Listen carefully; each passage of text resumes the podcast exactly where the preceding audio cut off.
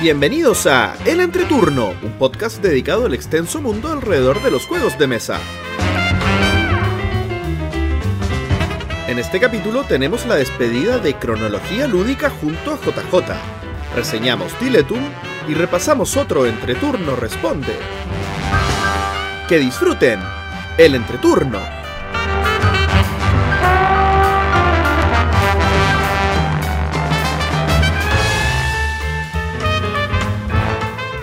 Hola, ¿qué tal amigos? Mi nombre es JP Gloria. Y yo soy Axel. y estamos comenzando el capítulo número 121 de El Entreturno. Estamos grabando el sábado primero de abril, el capítulo que saldrá el martes 4 de abril. ¿Cómo están chicos? ¡Con Tuto! Sí, mucho tuto. Adhiero. Yo eh, también adhiero. Pero yo tengo razones. razones de sobra. Yo igual y Ah. les voy a explicar en el podcast. Eh, Y no bien. son las mismas razones, o sea, sí, pero no con Axel.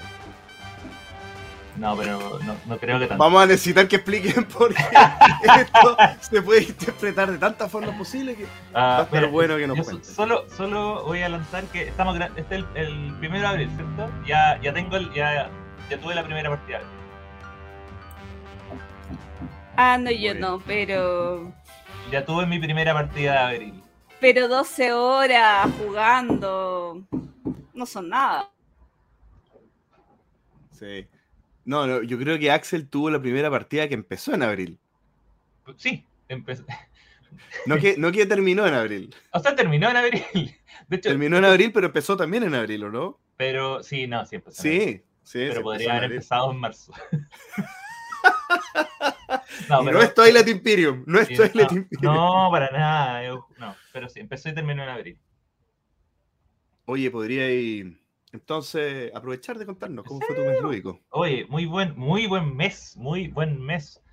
Eh, 37 partidas registradas, de las cuales eh, creo que 17 nuevos jueguitos.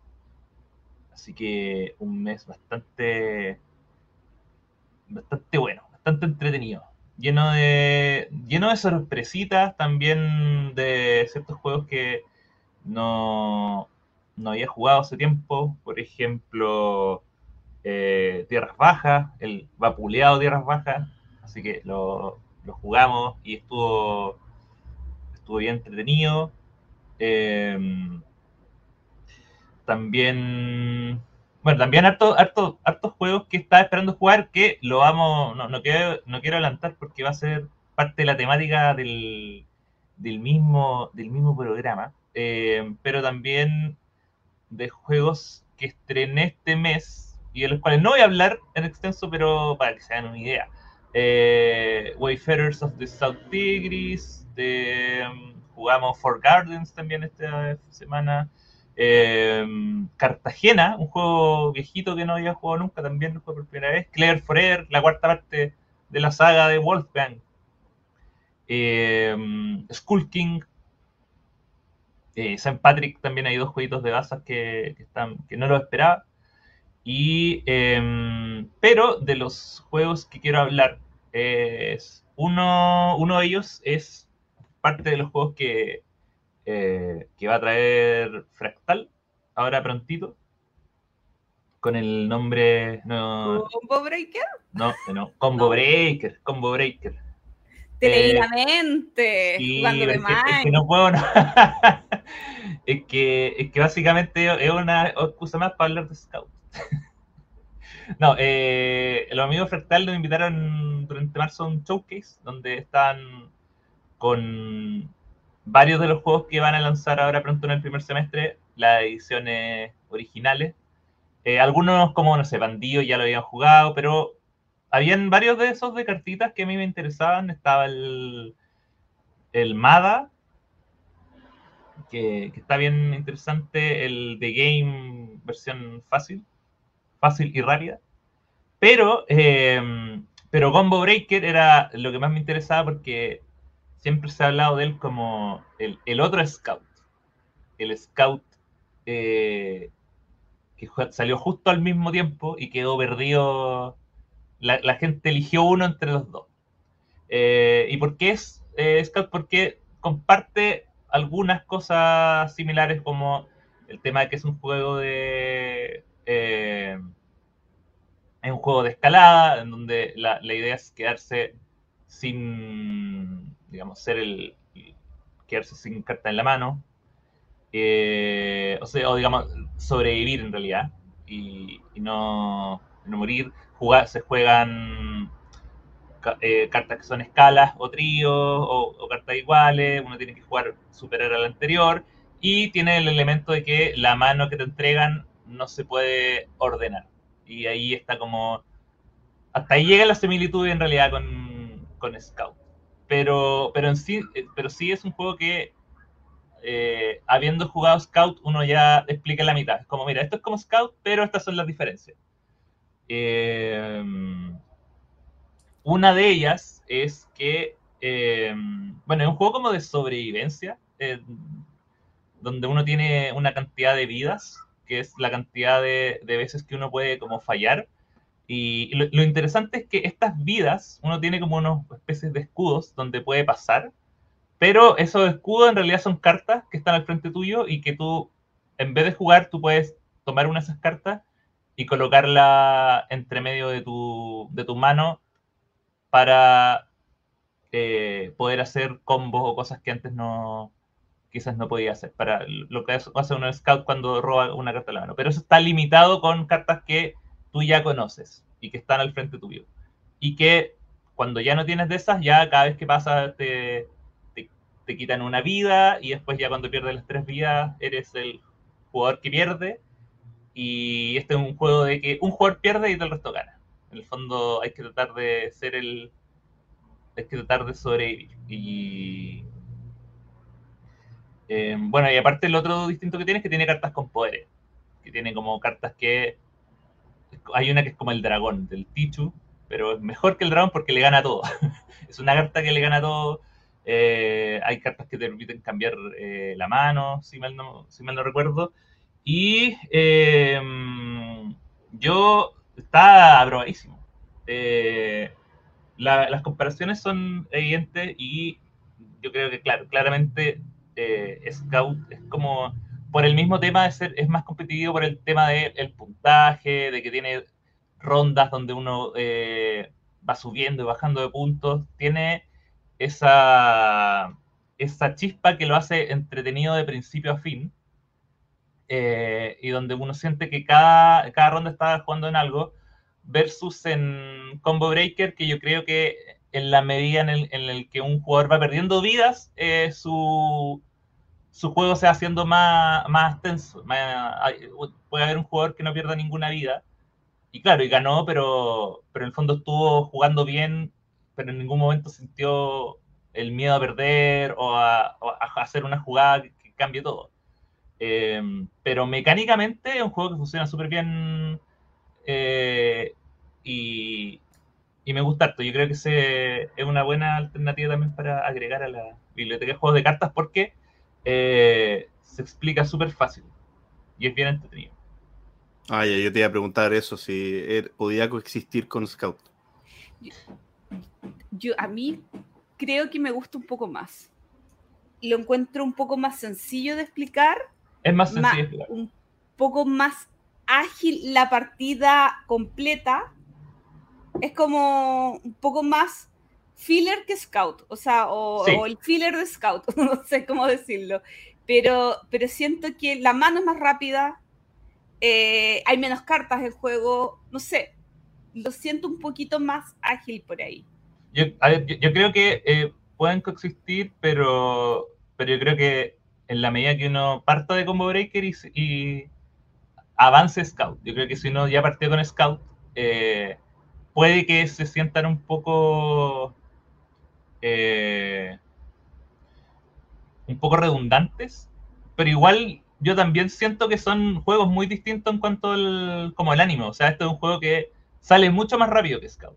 Eh, aunque igual Scout, no sé, eh, dependiendo del número de jugadores, también son partidas que pueden ser muy rápidas.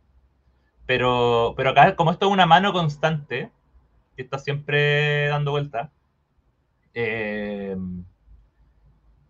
eh, esta, esta, yo podría decir que por un tema, digamos, como de, tener juegos, podrían tener los dos, pero igual entre elegir uno y el otro, prefiero Scout. Pero sí son juegos que... pero sí son juegos que, eh, a pesar de, su, de, sus similitudes, son muy distintos como en, espíritu. Y puede pasar lo que pasó, digamos, con... o sea, obviamente lo, lo, que sí rescato es que, claro, es mucho más fácil de, explicar.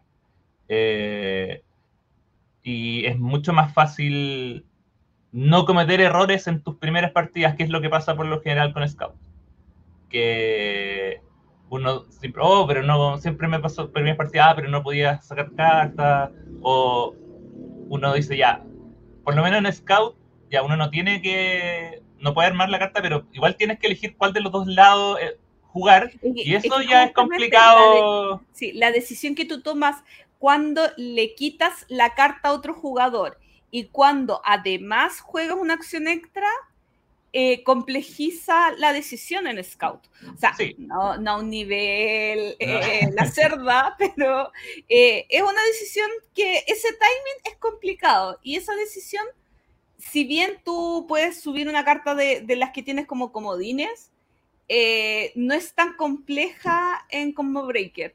Y quizás por eso es mucho más fácil de entrar, porque tengamos en cuenta que nosotros somos personas que tenemos experiencia en juegos de baza o juegos de, ¿cómo se llaman? ¿Escalas? No. Escalada. Escalada, escalada. Pero las personas que no tienen experiencia en esto, yo creo que les es más fácil acercarse a un combo breaker que a un scout. Sí, y, Por, la, por las cosas que son más eh, como las decisiones. Es como, mira, es como cuando uno juega plata para, para decir, ya, después de plata, ahora puedes jugar Tichu. Esto es como, ya, puedes jugar Combo Breaker, después jugar Scout y la, y la va a ser mucho más sencillo el paso. Así que eh, eh, pueden coexistir, pueden coexistir. Y el otro juego, este es un juego que jugamos, creo que, a ver, déjame ver si... Sí, sí jugamos los tres, así que todos vamos a poder hablar. Y que es el juego nuevo que más jugué durante marzo, que es Planted. Planted. El juego de las plantitas de Phil Walker Harding. Eh, un. Volviendo a una discusión anterior, un super filler. Porque es un juego, es un juego de draft que es muy sencillo son cuatro rondas y uno... Eh, la, ronda es tomar una carta, elegirla y pasar el resto del siguiente. O sea, Phil Walker Harding volviendo a, a Go, pero aún más sencillo porque en el fondo lo que uno hace es eh, jugar recursos que uno va acumulando para alimentar plantitas. Entonces, en tu turno tú puedes jugar una carta que te va a dar recursos que vas acumulando para el final de la ronda, dárselo a tus plantitas, que te pueden pedir agua, sol y eh, o fertilizante. Son los tres recursos. Hay tres recursos. Pero, y, y también hay ciertas decoraciones que son puntaje al final del juego y herramientas que te permiten hacer esta recolección de recursos más eficiente con ciertas cartas. Por ejemplo, que dice, si cada vez que juego una carta de agua, me llevo dos aguas, por ejemplo. Estoy inventando todo eso mismo, pero, con soles. Y, em, y se juegan ocho cartas en una ronda, ocho cartas en la otra, ocho en la otra, ocho en la otra, y listo. Y uno, ah, y uno en un turno puede, en vez de, gastar su, su, turno para eh, ganar el recurso, puede descartar esa carta, decir, plantita, y entre todos los que lo dijeron, si hay uno, se llevan una del display y, que, puede ser alimentada para más adelante. Eh, igual tiene cosas bien interesantes como, por ejemplo, el, bueno, está que dentro de su sencillez yo creo que la gracia que tiene es las limitaciones que uno tiene. Por ejemplo, uno solo puede tener seis plantas y uno parte con una. Entonces tu posibilidad de puntuar y es, limitada. Y tú tienes que saber cuándo llevarte eh, cierta planta que pide ciertas cosas que tiene que ver con, los recursos que, que, tú has juntado para que no se vaya perdiendo. También está el tema de la herramienta. y puedo si jugar una herramienta que vaya para alimentar una planta, que se puede alimentar hasta tres veces por, ronda, y qué pasa con esos recursos que me sobran. Eh, en el fondo, la clave está en generar, digamos, la cantidad justa de recursos para las plantas que estoy teniendo y no quedar, porque si quedo en exceso, esas se transforman en puntos, pero igual se pierden, pero si quedo bajo también, voy a perder, la producción de bienes se pierde por ronda. Entonces uno también eh, no puede guardar para la próxima, ni tampoco puedes dejar una planta medio llenar y decir, no, el próximo turno no llena, no, es como todo o nada. Y, y lo otro que tiene, bueno, es que el, nivel de producción que tiene, es, eh, yo creo que es la gracia que lo hace más atractivo, que, que todos los recursos, los solcitos, las gotitas son una gotita transparente, los soles también, hay mucha pieza de madera, las mismas ilustraciones de las plantas son, son todas bien bonitas y se juega en ¿cuánto? 20 minutos, con suerte. Rapidísimo. Y, Tan rápido, yo diría que un poquito. Súper rápido. Súper rápido. yo creo que un poquito, un poquito más. Ponle media hora. 40. No, pero, pero que está eligiendo. No, es que yo he estado tratando de contenerme de lo de filler. La explicación tampoco fue tan corta. 40 minutos. O sea, está bien. Está bien que el juego sea sencillo, pero ya, ya para. No, yo, yo, yo... Eh, a ver, es que, es que tengamos en cuenta algo. Existe el tiempo que nosotros creemos que dura una partida y existen juegos que creemos que son largos, pero no en tiempo. Oye, es un buen tema de la semana. ¿ah? Mira. El, tiempo relativo. después voy a, cuando me toque a mí, voy a. Acuérdate de esta cuestión, de lo que acaba de decir Gloria. Voy a, voy a decir algo yo respecto a esto. Yo me lo voy a dejar anotadito. Dale nomás. Ah. Igual es bueno el juego, ¿ah? Plántete, está bueno. Dale nomás, ¿quién? No, dale nomás Axel, pues. Sigue con tu. Ah, ya. Eh, no, el. Y. bueno, este es, un, es parte de una serie de juegos que está haciendo Phil Walker Harding con una editorial que se llama Buffalo, que eh, hasta ahora creo que sale el caso, que lanza juegos para Target en Estados Unidos. Son como juegos para supermercados. Entonces, lo que ha hecho es como tomar mecánicas y hacer juegos muy sencillos, pero bonitos a la vista, eh, que sean todos de entrada. Entonces tiene uno, creo que se llama Summer Camp, que es como un deck builder así también, que se juega mm. muy rápido. Y este hizo como lo mismo, pero con, la temática del draft. Y, yo creo que es un juego que, claro, no, no aporta nada nuevo. De hecho, eh, no aporta ni siquiera nada nuevo dentro de las cosas que ha hecho Phil Walker, porque también ha hecho varios juegos de, draft. Eh, pero gana en su presentación, gana en su simpleza, gana en el hecho de que es un juego que está eh, totalmente en inglés y eso no impide que nadie juegue. O sea, tiene iconografía que es súper sencilla. Eh, no hay muchos tipos de cartas, o sea, tú puedes. O sea, viene texto, pero aparte vienen iconos que son súper fáciles de entender. O sea, yo nunca eh, pregunté nada. sí, sí, no, como, o sea, de hecho yo en el ejemplo decía, esta, esta carta significa esto, fíjate en esto, y es como, y las cartas que puntúan son de un color, de un color de fondo, las, herramientas son de otro, entonces está súper bien pensado como juego, como juego de entrada, pero también como juego para... Eh, por eso yo digo que es porque es como el juego ideal para partir una jornada. Es como un plato, una entrada, plato entrada. Es un, buen, una palta reina. Definición de filler es juego entre juego y juego. Algo de relleno, entre juegos, no entrada. Es una.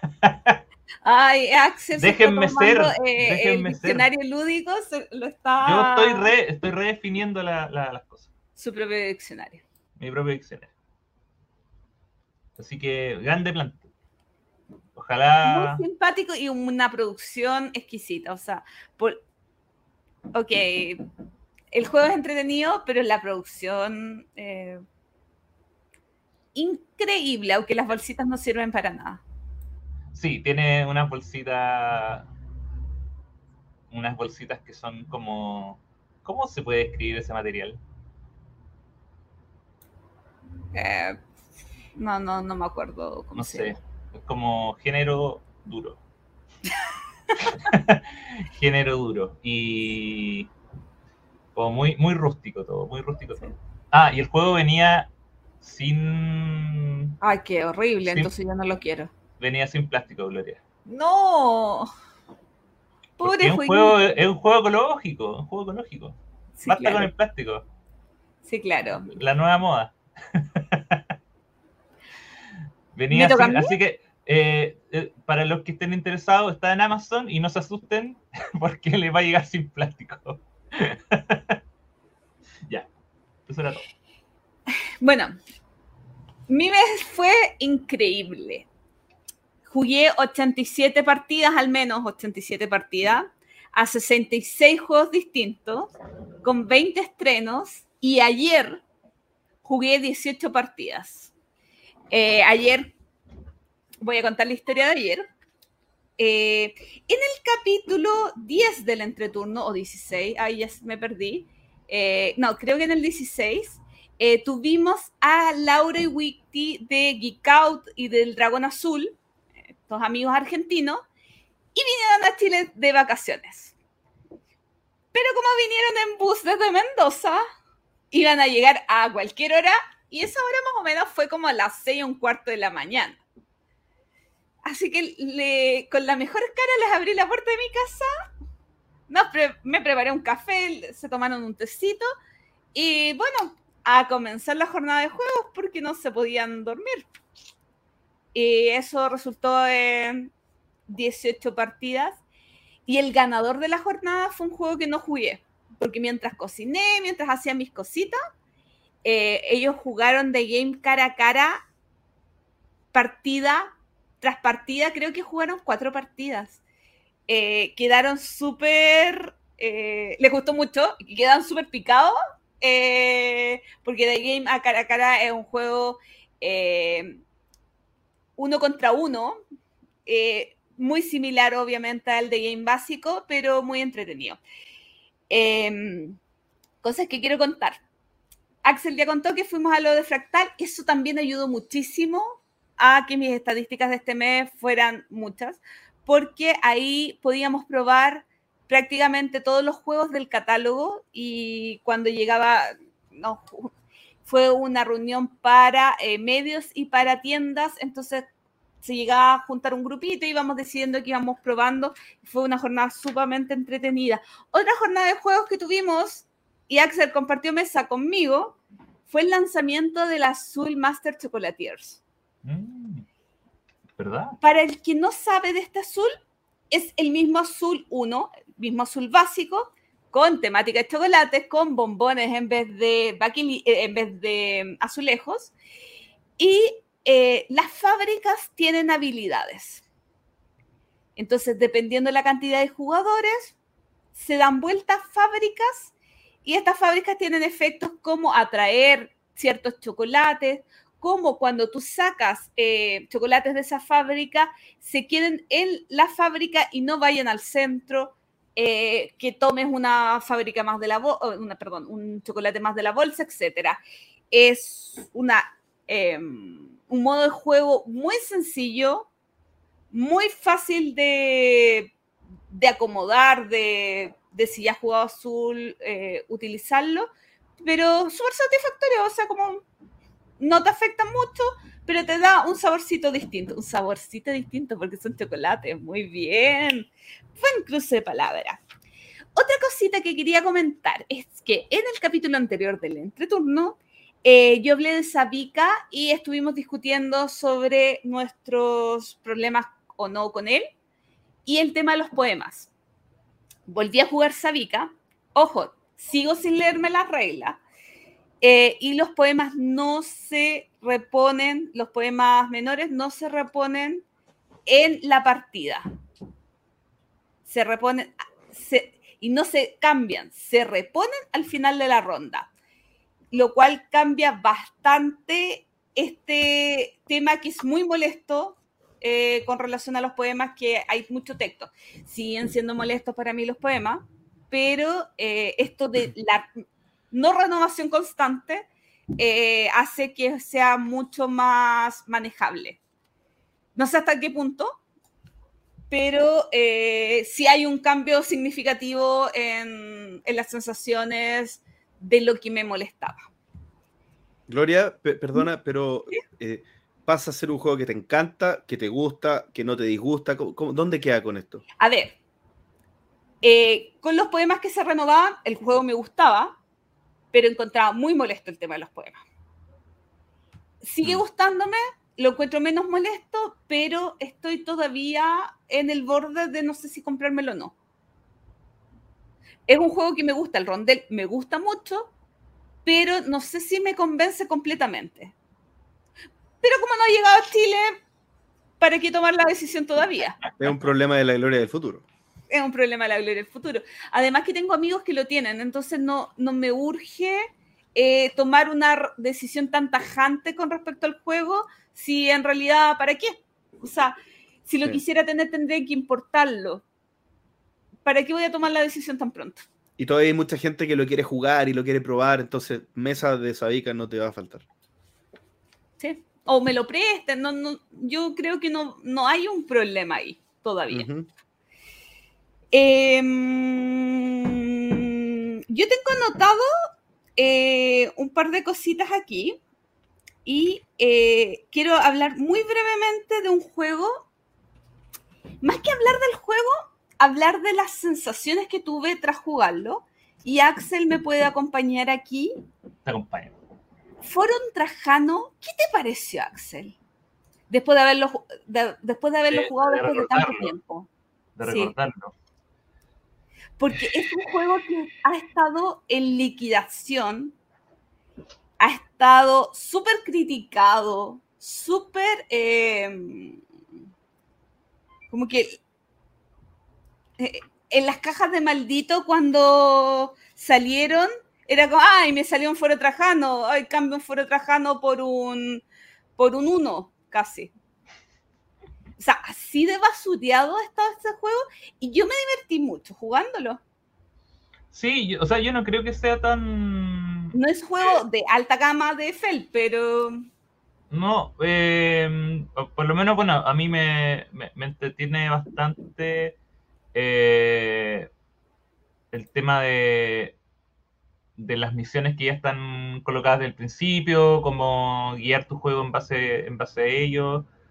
Eh, lo que sí, digamos, eh, sí puedo entender que, por ejemplo, haya cierta confusión entre los colores de los trabajadores. Obviamente, los colores, hay trabajadores que son constructores que te permiten, al ir combinados con otros, y losetas que son de ciertos colores, ya, eso están bien pero los que te permiten como modificar ciertas cosas, quizá eso es lo que uno siempre está como, ya, el blanquito que hacía, el café que hacía, el gris que hacía. Em, pero más allá de eso, creo que es es un como muchos juegos de Feld, es una, es una mecánica, un juego mecánico que funciona, que tiene su, sus cositas para pensar, para ir apurándose. Eh, harta interacción eh, indirecta y yo lo encontré eh, que una vez ya sabiendo cómo se juega, aparte también es como muy rápido, pero tampoco son muchas decisiones. ¿no? A diferencia también de otros juegos de, de Feld, donde uno tiene muchas opciones eh, muchos caminos por tomar acá no son tantos. Y en realidad uno tiene dos opciones que usar, que son las que te dan. Y... Pero sí tiene hartas limitantes en cuanto... Y que yo creo que ahí puede ser que... Yo creo que tiene que ver un poco con... como con los juegos modernos, lo que buscan los jugadores, que, que es como no tanta limitación entre cosas, que es como, sobre todo cuando uno envía eh, empieza a construir el, la parte del foro. Es como, claro, no puedes, tienes que construir un personaje en el color de una parte que ya esté colocada y... A menos este, que hayas pagado por tener una habilidad que te lo rompe. Claro, pero claro, pero uno, no sé, con su primer turno dice ya, mira, quiero ponerlo acá. No, porque ya hay uno que está como que hoy en día siento que el, se premia más como la libertad que la como la libertad que la restricción, exactamente. Y también Pero vincular es restricciones, tienes que alimentar. no sé, voy Sí, sí, sí, sí, de acuerdo. Estoy siendo extremista en esto. Sí, eh, entonces yo, yo por eso puedo entender o puedo como tratar de entender de dónde vienen las críticas. Pero para uno que es más viejito y que vive jugando juegos con restricciones, y que las restricciones, ahí está la, la, carne del juego. Yo lo encontré, claro, no es del, del top 5 de Feld, pero es, es un Feld sin duda, o sea, se pasa súper bien. Quizás ni siquiera del 10, pero eh, yo invito a la gente a probarlo, o sea, y a probar y a tener su propia opinión porque se ha hablado tanto de él, se ha liquidado tanto que, que yo creo que mucha gente dice lo que ha escuchado o lo basurea porque se ha tratado como basura, pero no es para mí no es tanto. O sea, no no, no, no. Mira, y, por, y por, último, si lo encuentran barato, sepan que viene con un montón de monitos de madera Muchos, muchos componentes. Así que, por último, si está barato, cómpralo con los componentes, porque tiene muchos sonidos de madera muy bonitos. Sí, sí. Oye, eh, quiero hablar de un último juego, pero súper, súper, súper cortito. Desde el 2016 que yo no probaba Los Palacios de Carrara, un juego de Kramer y Kisling, que no sé qué año salió, debería haberlo revisado antes de, pero eh, que como curiosidad, este juego eh, va a ser, o no, salió creo que a la venta de nuevo eh, hace un mes o muy, muy, muy poquito tiempo. Y ya encontré que Palacio de Carrera es un juego del 2012. Y cuando un juego más antiguo saca una nueva edición, debe ser por algo. Ahí lo dejo. este juego es súper sencillo, juego de 45 minutos, muy al estilo antiguo de, de Kramer y Kisling, donde son juegos sencillos, fácil de jugar, fácil de sacar a mesa. A mí no sé si me convenció completamente, pero a mi mesa le gustó.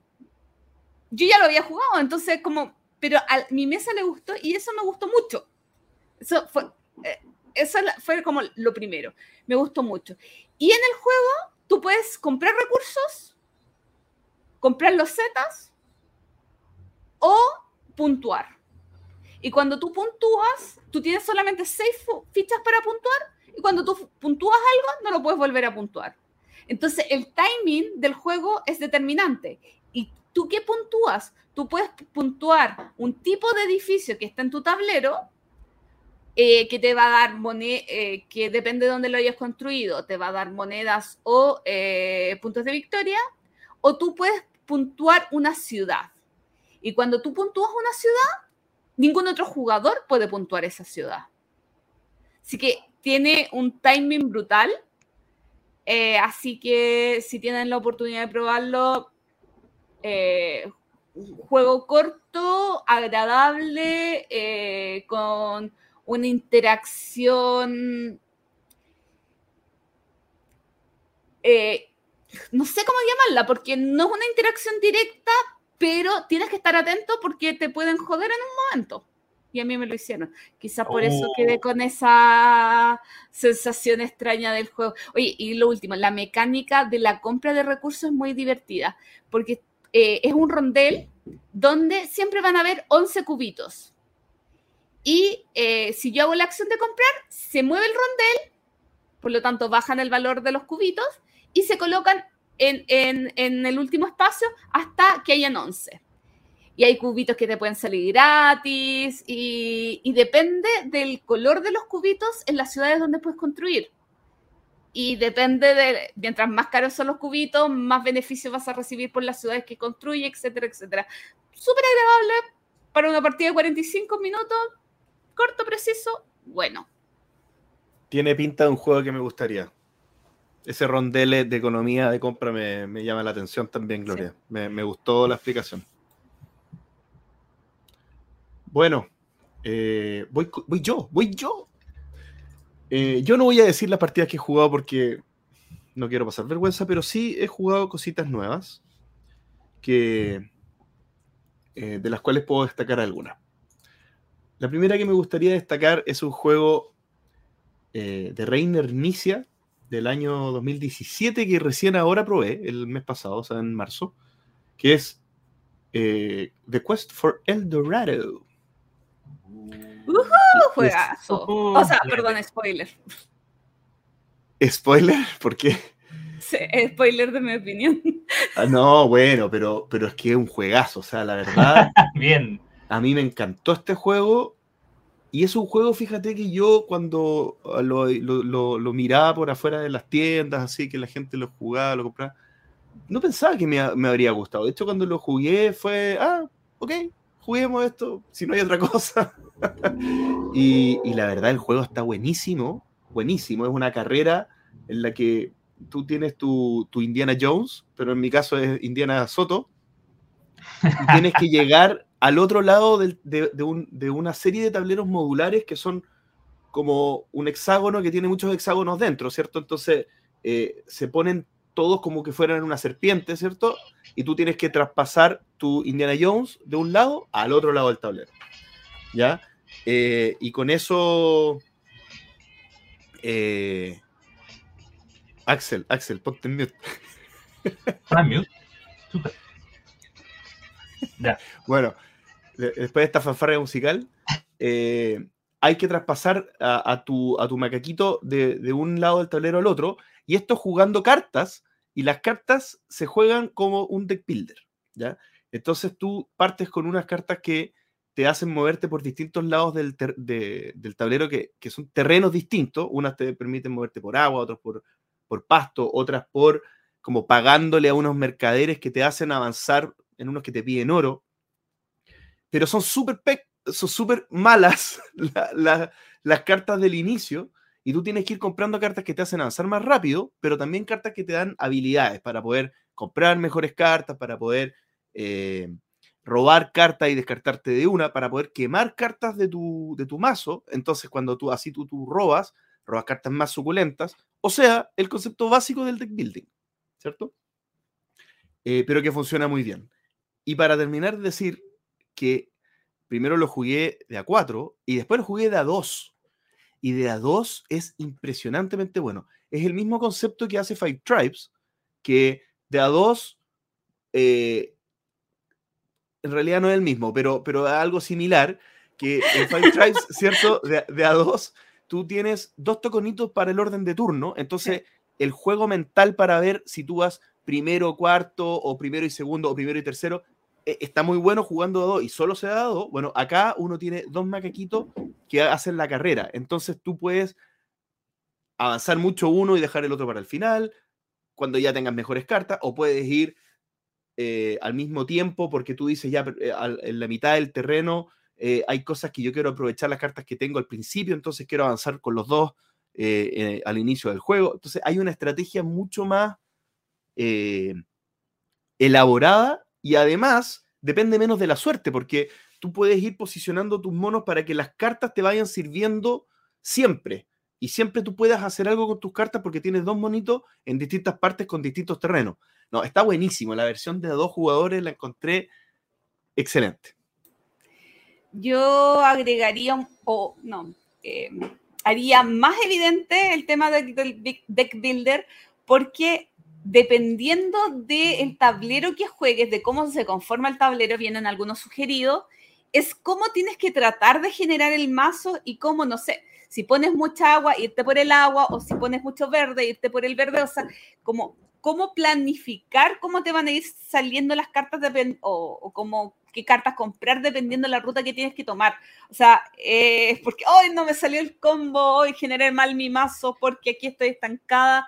Eh, como el pensar en el futuro en la compra de las cartas para adelantarte al sector que vas a ir o tratar de planificar por qué lado vas a ir, ver cómo generar esa flexibilidad.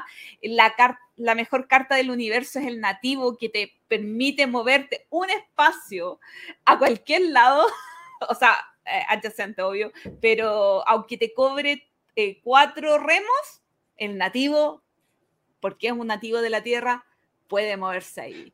Sabe todo, conoce todos los misterios. Conoce todos los misterios, los, los secretos que, es muy curioso es que de cada carta hay tres copias. Sí. Entonces, el, la compra de cartas, el timing de compra de cartas es súper crítico. Y porque aparte, el, aparte, cuando se vacía un mazo, es el nuevo jugador el que decide qué, qué mazo entra. También eso, el timing no solo es, te afecta en la en, la disponibilidad de las cartas, sino que también tú puedes elegir cuál va a ser la próxima carta que va a estar disponible dentro del pool completo. No, sí, es, un súper... Yo, es una mezcla de géneros que yo nunca pensé que iba a haber, pero funciona increíble. Y lo último que yo quiero decir es que el mes pasado, o el antepasado, febrero, lo jugué con mi sobrina, eh, no la que vive aquí, eh, que no juega prácticamente, lo entendió perfectamente, lo jugó perfectamente. Eh, creo que perdí la partida, o sea, no lo jugué solamente con ella, pero eh, funcionó súper bien para alguien que ni siquiera sabe que es un deck builder o que tiene mayor experiencia en juegos de mesa. Entonces, no es un juego complejo, pero te permite, eh, permite unir a distintos grupos de, jugadores. Mm. Sí, completamente de acuerdo, completamente de acuerdo. Juegazo. juegazo. Y la, y la expansión estuve viendo videitos, obvio que uno termina hypeado y se pone a ver expansión y todo. La tengo, pero yo nunca, ¿En serio? nunca jugué la expansión y, la verdad nunca me llamaba la atención. Ya, lo que pasa, ¿puedo hacer un anuncio comercial? ¿La tenía a la venta? No, lo que pasa es que en Demente Games tienen la expansión con daño en la caja. La quiero. Y yo la compré y el daño en la caja, por lo menos de mi copia, era nulo. O sea, es que aparte, aparte que si cabe en el, si cabe en la caja base todo da lo mismo, la voy a votar igual, así que da lo mismo. Es que esa fue mi política, pero la caja está perfecta y todavía no la abro. Pero ojo que no sé cuántas copias le quieren, pero ahí está, está muy barata la expansión. Porque sí hay que decir algo que este juego es caro. Y no solamente acá en Chile, sino en Europa también. Yo creo que es un juego un poco caro, mm. pero es porque es Ravensburger y Ravensburger tiene distribución como Es, chistoso porque me metí obviamente muy rápido y eh, como que no tienen no tienen la versión no dañada. Solo está la versión caja dañada. La versión, la versión no dañada está agotada. Oye, quizá mencionar rápidamente que probé el juego The Game Quick and Easy y decir que no me gustó. No me gustó nada. No, ¿Pero te gusta The Game básico? No lo he jugado. Ya. Ahí está la cosa. Ahí está la cosa, me habría gustado si hubiera jugado al otro. Ah, no, no, sabes que yo creo que al contrario, o sea, debería haberte gustado este. ¿Sí? Mm. Yo estoy todo, yo creo que yo defiendo mucho de game y me gusta, obviamente me gusta más el, original. Eh, me gusta eso, eso nomás, quiero decir. No, yo, lo defiendo. no, es que mi ranking de game es primero de game cara a cara, después de game normal y después de game eh, rápido y corto. O no sé cómo se llama. Sí, encontré que no había mucho, salvo que, no, te, no esté entendiendo algo, sentí que, que, uno jugaba lo mejor que podía y si ganaba y ganaba y si no perdía. O sea, no, había mucho, no es como que tú podáis jugar muy bien y ganar siempre. Ah, sentí, que, sentí que era bien aleatorio el tema. No, no, no, no me gustó. Es que probablemente, ya, ya ahora me puedo estar confundiendo, pero este de game tú tienes dos cartas en la mano, ¿cierto? Sí, En el rápido y corto. Claro, al tener más cartas en mano en el game cara a cara, probablemente tienes esa sensación más de control, aunque igual vas a perder, eh, que en el rápido. Pero claro, en el rápido eh, quieren simplificar la experiencia. Por lo Mm. tanto, entiendo, entiendo por dónde va el concepto del juego y no sabría decirte si es que en el de game normal te va a gustar más o menos. Hay un poco más de control, pero eh, eh, es súper puzzle y lo más probable es que pierda. Lo que sí, el de game normal te permite jugar de un solo jugador. Eh, como puzzle y como desafío. Yo Sí, Pero- yo lo. Yo, eh, de hecho, mi primera experiencia con The Game fue un juego que jugué en, en un avión, solo. Mientras, mientras el avión va a pasar la, la turbulencia y pensar en otras cosas, dije, voy a jugar The Game solo. Y, y me gustó harto. Es un buen juego solitario, el original por lo menos. El rápido, si no me equivoco, no permite solitario. O sea, se podría inventar, pero en caja, no es compatible Sí. con aviones. No, no, no avión friendly. Oye, y por último, comentar que probé el Acrópolis, que en el fondo es Cascadia bien hecho. ¡Ah! Oh, basta. No, yo no voy, yo no voy a permitir estas faltas de respeto. Yo sabía. Yo no voy a Oye. permitir estas faltas de respeto. Bueno, eh, Acrópolis es un jueguito donde vamos ganador del As de Dor este año. ganador de Last de Door este año. ¿Has de oro Con- experto? Eh, un segundo. As de Dor, no. As de Door As de. Dor normal. As- no. Eh, y, y vamos. no, el en- experto no fue. Ay, este juego que no ha jugado. No, no, el experto no fue Arnova. Oye, yo retransmití esto y no me acuerdo. ¿Este año? ¿Será? Ah, ¿No fue el año ay, anterior? No fue Ah. Imperium del año anterior. No, ahí está. Iniciado Challengers, Sí. experto Ark Nova Ah, y todo público Acrópolis.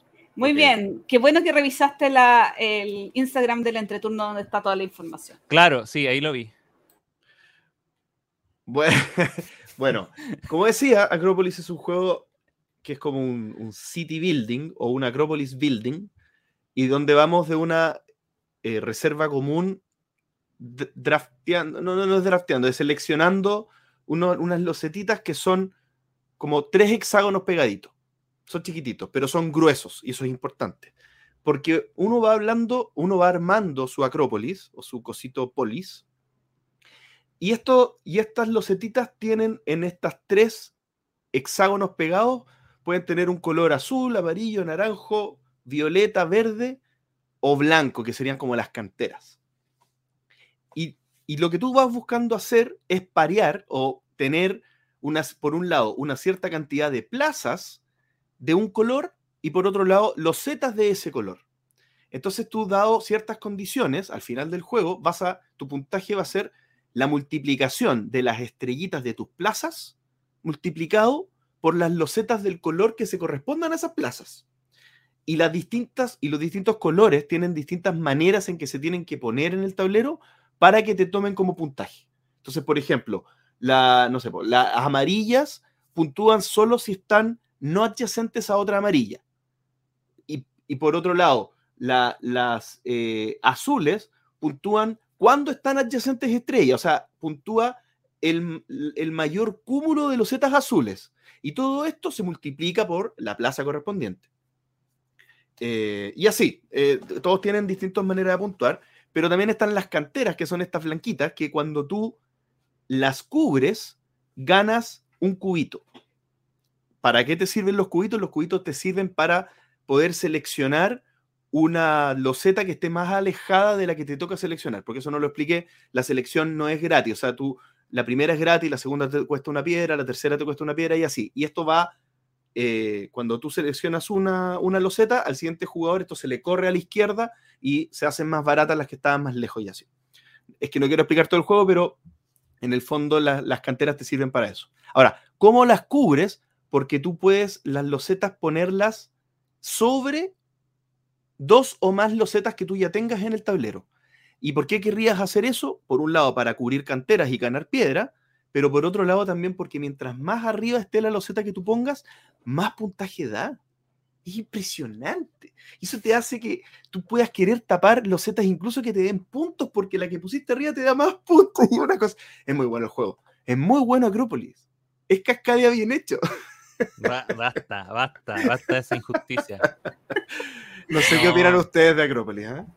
Yo me divertí mucho jugándolo, pero solamente jugué una partida. Quiero volverlo a jugar. Encontré que las reglas eran súper sencillas. eh, la decisión era un poco más compleja. y bueno, igual es necesario más partidas. ¿Por qué? Porque como todos estos juegos de City Builder, eh, X color te da puntajes por X cosa.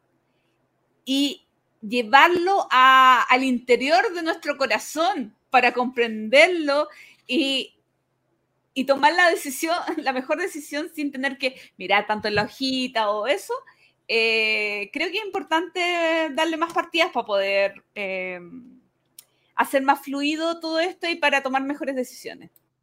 El punto es que te den ganas de darle esas más partidas, porque el juego puede no darte ganas y estar en la misma situación de no, te- de no entender aún la profundidad.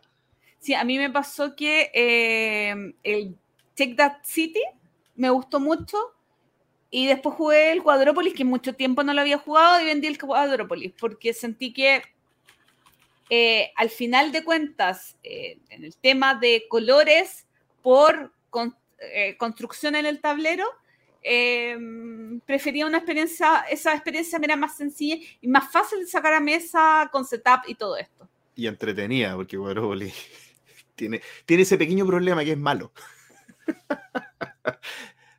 Hoy día estoy repartiendo, me, puse, me tocó a mí hoy día. Axel, ¿algo Oye, que decir? oye, ¿Comparación eh, entre Cascadia y esto? Eh, yo, eh, yo creo que también me falta una, una partidita eh, para, para poder dar una opinión más, más clara, pero eh, no comparto. Yo creo, yo sinceramente creo que es más, está más emparentado con King Domino que con Cascadia. Pero un King Domino eh, next level, con esteroides. Por el tema Sí, de la multiplicación de la multiplicación de las losetas, que es como XX. Hay, hay ciertas losetas que tú vas a querer porque tienen el multiplicador y otras porque van a ser más, más, más amplia tu área. Eh, yo por eso no me siento aludido ante esa comparación vulgar contra,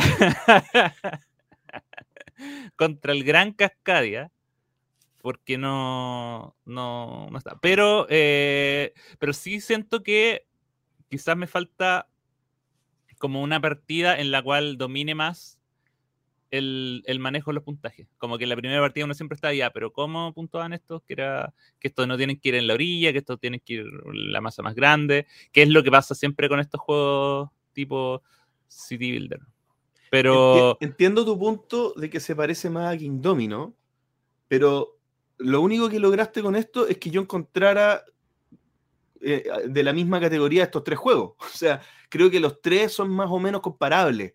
Obvio que, que- que no pueden ser 100% parecidos porque si no serían plagios, pero, pero, pero si yo los pongo los tres como comparables, para mí este es superior a los tres. Y después vendría Cascadia y después vendría King Domino, que es el más, el más débil quizá, porque Oye. también quizá fue, salió antes, no tengo idea. tienen premios, o sea, dos ganadores de Spiel Yare, un ganador del Hacedor. Eh, todo, y, y, y todo eh, en Francia. O sea, creo que a los Claro. franceses le- les gusta ese Eh, estilo de juego. po. Le gusta no, agarrar los Z y ponerla. sí. No, no, no, solamente decía que King Domino y Acrópolis, me imagino que Acrópolis el autor es francés, Sí, pero sí. el otro, No, sí. pero mm, Cascadia no son franceses, son Se No, llama Jean- Jean-Pierre gringo.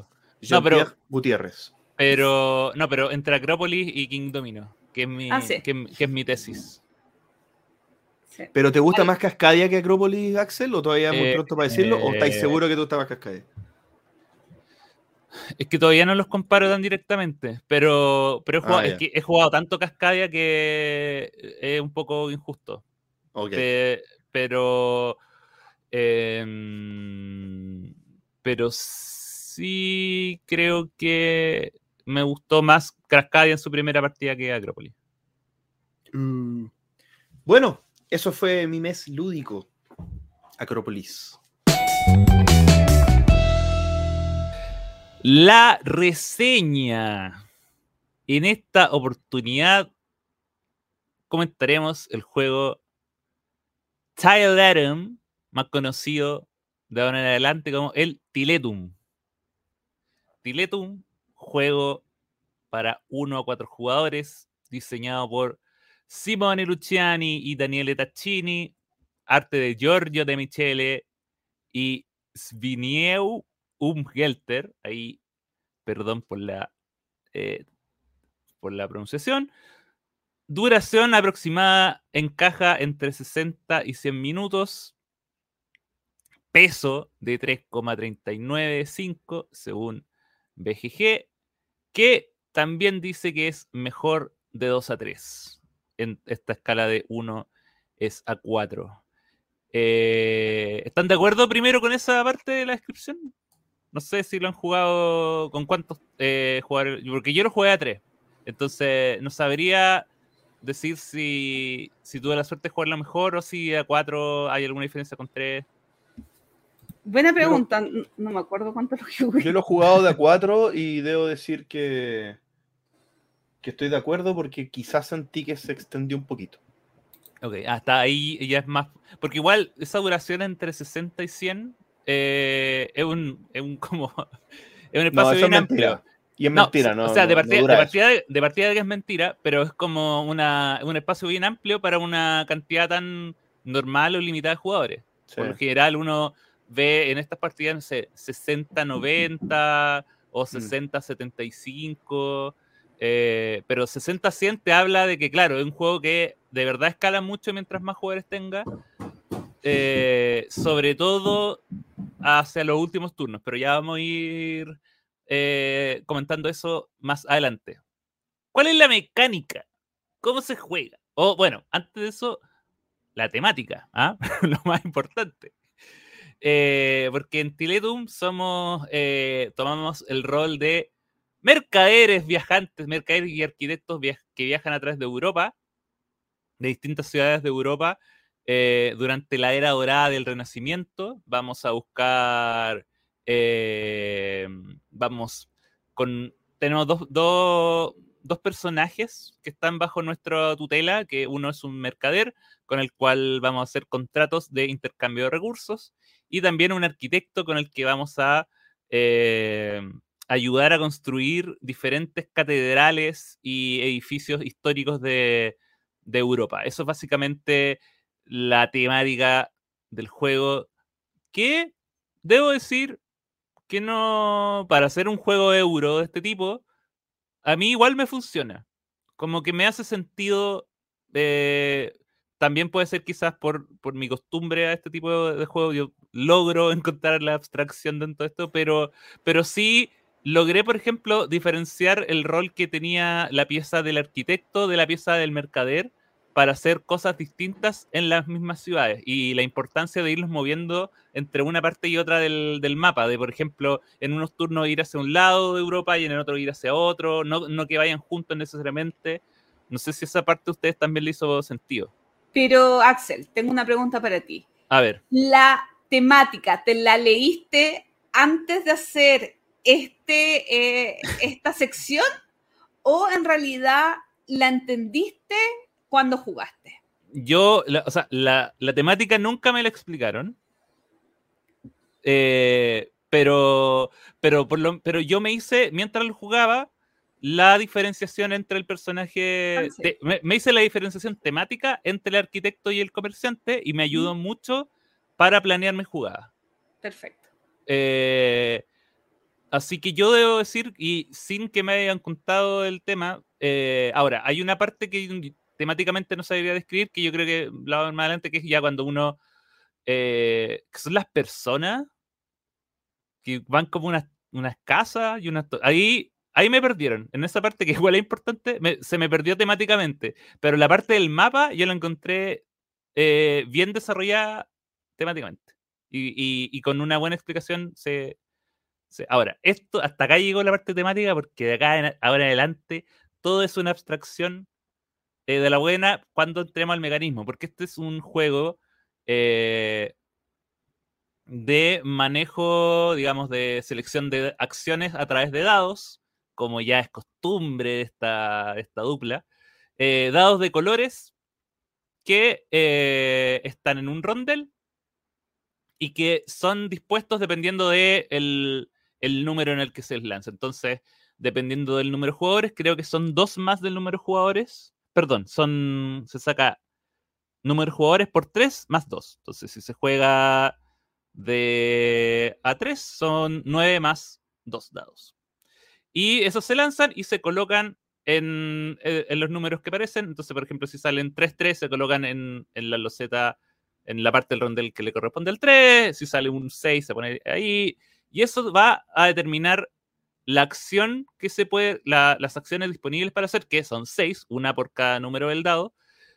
Eh, el color del dado es la, los bienes que te van a otorgar y el número, acá viene el giro, que es que eh, el dado se utiliza tanto por la parte que vemos como por la parte que no vemos. Entonces, cuando yo tomo un dado para ejecutar una acción, la cara que veo, por ejemplo, si tomo un 3, para volver al mismo ejemplo, esa es la cantidad de recursos que voy a obtener del dado, del color del dado que estoy recogiendo. Por ejemplo, si, si recojo un 3 amarillo, me voy a llevar 3 recursos de oro. ¿Ya? Y el lado que no vemos, que la gente que viene jugando juegos de mesa y también por conocimiento general deberíamos saber que los dados opuestos de un dado siempre suman 7, entonces, eh, aunque esto está también en un recordatorio en el tablero. Entonces, debajo del, del 3 hay un 4, y esa, ese 4 son los puntos de acción que vamos a tener dependiendo de, eh, de lo que, de, la acción que vamos a hacer. Entonces, eso es, y eh, cada acción va, cada punto de acción, digamos, se va a relacionar con una acción en específica. Hay acciones, por ejemplo, de contratos que te permiten con esos puntos de acción comprar contratos. Eh, hay también para de arquitecto y de comerciante que te van a permitir mover a esos personajes, pero también activarlos en los lugares donde estamos. Hay acciones de personas que te permiten, que en realidad no se llaman personas, se llaman ayudantes. Estoy eh, haciendo mal uso del lenguaje del juego. Eh, hay otra acción que se me está olvidando. Porque está el comodín, que es como una que vale por todas. En realidad son cinco acciones más una. Y la quinta acción eh, es la de. Si alguien se acuerda. Eh, a ver, está. Ah, el rey. el La de los rey. reyes, eso. La del rey, sí, la del, la del track del rey, que es un track que eh, entrega puntos de victoria cada ronda y además es el que sirve para, em, para definir el jugador, de, el, jugador del turno. ¿Ya? Em, lo- toda la acción del juego se realiza principalmente en dos tableros, un tablero eh, general compartido entre todos, donde está el mapa de Europa, que es donde eh, van a estar tanto nuestros eh, figuras de arquitecto y comerciante, como eh, las cosas que podemos construir, que vamos a ir a través de colocando casitas o bien unos pilares, y tableros personales, que es de donde nosotros vamos a sacar esas casitas, esos, eh, esos pilares, pero también donde vamos a ir poder ganar eh, bonificaciones, es donde vamos a llevar los contratos para después cumplirlos. Eh, y también tiene un manejo que es más personal y que también nos va a ayudar a darle más poder a estas acciones a futuro. Así que eso es más o menos un poco un resumen bien, bien rápido de la, la mecánica del mecanismo de este juego. ¿Qué les parece? ¿Qué es lo que más les gusta? Eh, Ah, vamos al tiro. sí. No, no, pero, o sea, del mecanismo. de lo O sea, que yo creo que del mecanismo no hay ninguna cosa tremendamente innovadora. Quizás solamente eh, como rondel con dados, eh, que tampoco, o sea, No. Tiene cosas innovadoras, pero a la innovación hasta ahí nomás. Eh, pero todo funciona muy bien. O sea, yo creo que eh, la clave ahí es que no es brillante en su innovación, pero sí es muy satisfactorio la mezcla de mecánicas.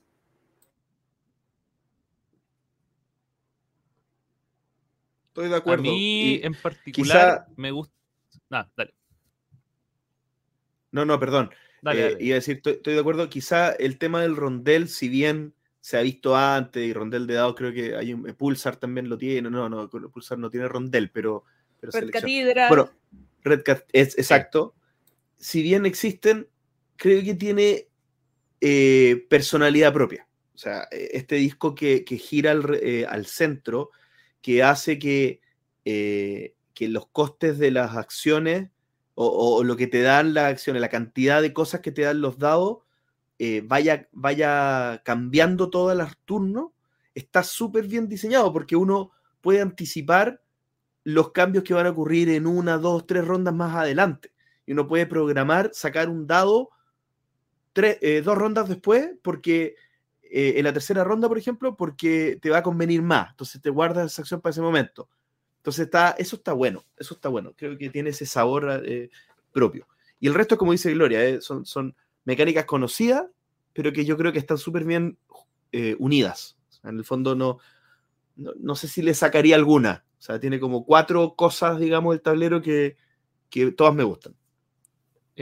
A, mí en, en lo particular, yo, digamos, a mí sí me gusta mucho el tema de la, de la selección de dados, de la selección de acciones, eh, pensando en, el, en, el- en la dualidad entre esto que es mucha, muchos recursos, poca acción y viceversa.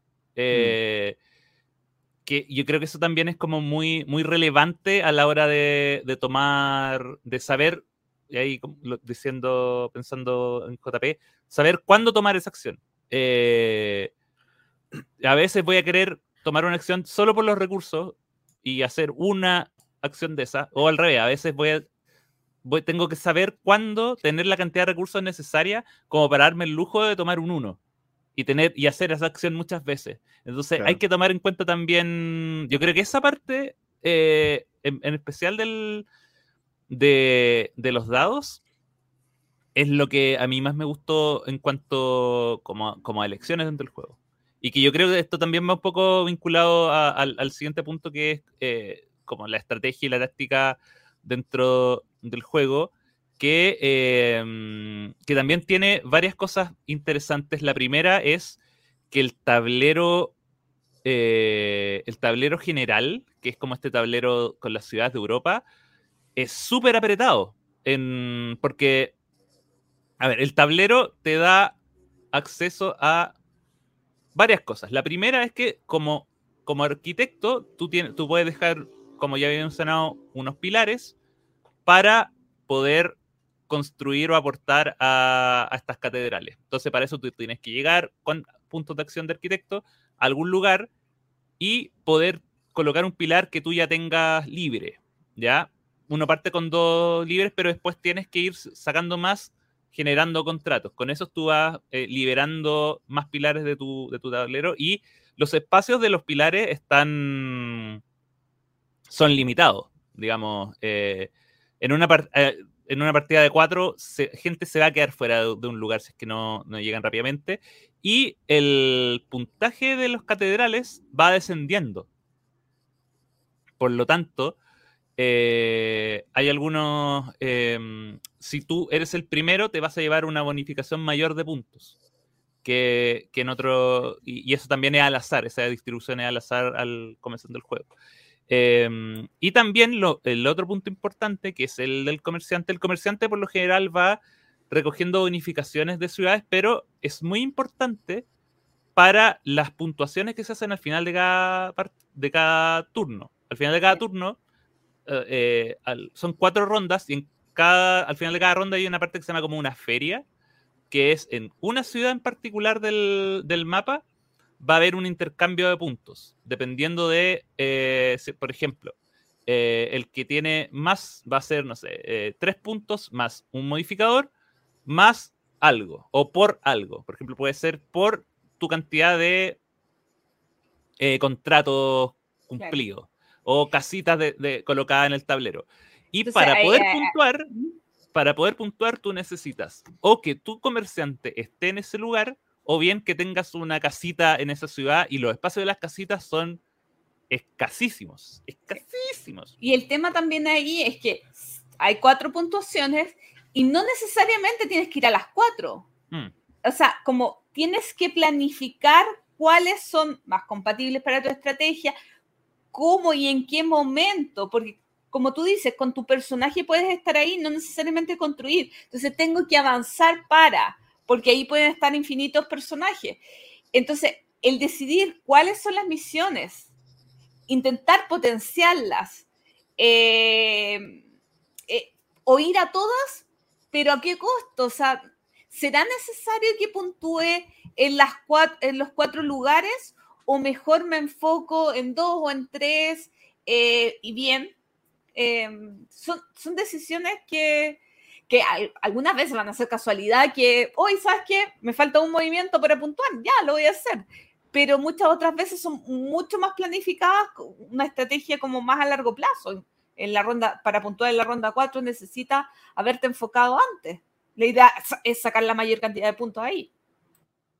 Esta parte del juego, estas cuatro losetas de puntuación para cada una de las rondas, lo encontré espectacular. Eh, Esto a mí me encantó. Me Lo- encantó porque Lo convierte en una carrera en, ciertos en ciertos momentos del juego. lo convierte en una carrera. A mí, esta, yo siempre lo digo, pero, pero lo voy a repetir ahora. Este es el tipo de juego, o sea, e, es la razón por la cual me encanta Gaia Project.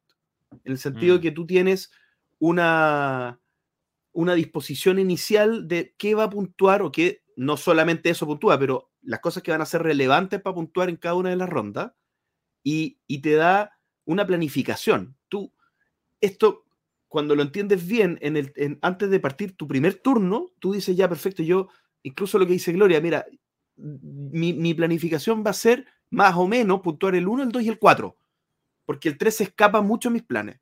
Y, y, y juegas para eso. Y, la diferente que tiene Gaia Project es que en, la diferencia en Gaia Project es lo que te da puntos cuando lo haces en esa ronda. Acá es lo que tienes en el momento en que se puntúa esa ronda. Por lo tanto, tú puedes preparar la puntuación 4 todo el juego. Y, llega, llegas a la ronda 4 y ¡ra! arrasas porque te preparaste todo el juego para puntuar. Y como dice Axel, como los lugares son escasos, no es menor, porque tú te puedes programar para puntuar en la ronda 4 con cosas que le empiezas a quitar a los otros desde la ronda 2 en adelante. Es- Eso me encantó. Eh, y hay que decir que ahora no me acuerdo. La puntuación 1 es fija, ¿cierto? La, Siempre es la la puntuación misma. 1 siempre. la no, tres- Tiletum. La 2, la 3 y la 4 eh, cambian. no, o sea, eh, no, Cambia, lo- Hay los Zetas que cambian la puntuación. Ah, ok, No, ya entendí. la, la Las puntuación del- de- ciudades, las ciudades son distintas. Solamente sabemos que Tiletum puntúa y Sí. hay otras tres ciudades que van a puntuar. ¿Y bajo qué condiciones? Las condiciones también son distintas en, las Sí. cuatro, en los cuatro lugares. Uno, uno parte, uno parte, digamos, con, con una casita en Tiletum, por lo tanto uno sabe que la primera siempre le va a puntuar, pero el resto de ya arregle, arregle, arréglesela. Sí, sí, lo, único, lo único que es fijo es la ciudad inicial, que es Tiletum. Las condiciones de las cuatro rondas son distintas y las otras tres ciudades son distintas. Ya, yo eh, quiero agregar dos puntos más en esta sección. La primera es, eh, porque ya hablamos del tablero central, pero ¿qué les parece el tablero personal? Esta parte de, eh, este almacén primero que se lleva las cosas, de llenar, porque, a ver, eh, en este tablero personal hay cuatro como edificios o cinco que hay que llenarlos con fichas de personas con las siguientes reglas. No puede, eh, un edificio, por ejemplo, si tiene tres, tienen que ir las tres mismas personas y eh, esa persona no puede ir en un edificio en otro edificio continuo. Y abajo hay que colocar una, una emblema que tampoco se pueden repetir. Que esos son como restricciones, volvemos a lo que hablamos antes, restricciones típicas del euro. Em, pero, pero que claro, y que al llenarlos te dan la posibilidad de mejorar eh, la cantidad de acciones que haces cuando, o sea, la cantidad de puntos de acción que tienes cuando tomas cierto dado. Eh, y también da puntos y ese tipo de cosas. Y es, es clave para ir sacando estos, estos bienes. Esa parte, ¿qué les parece? la parte de abajo del tablero con los personajes, los escudos, se hace un poco más confusa, especialmente en el tema de los bonos. Eh, hay que dedicarse un poquito más a esa explicación porque es un poquito más eh, difícil de entender. O sea, como que hay que reiterar la explicación. Eh, yo me reía mientras Axel decía estas cosas porque JP dijo algo.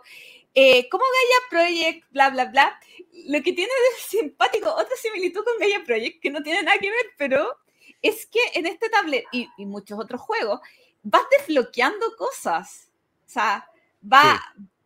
Cuando vas sacando las, las, em, em, las columnas, eh, vas ampliando eh, los lugares donde puedes colocar cositas.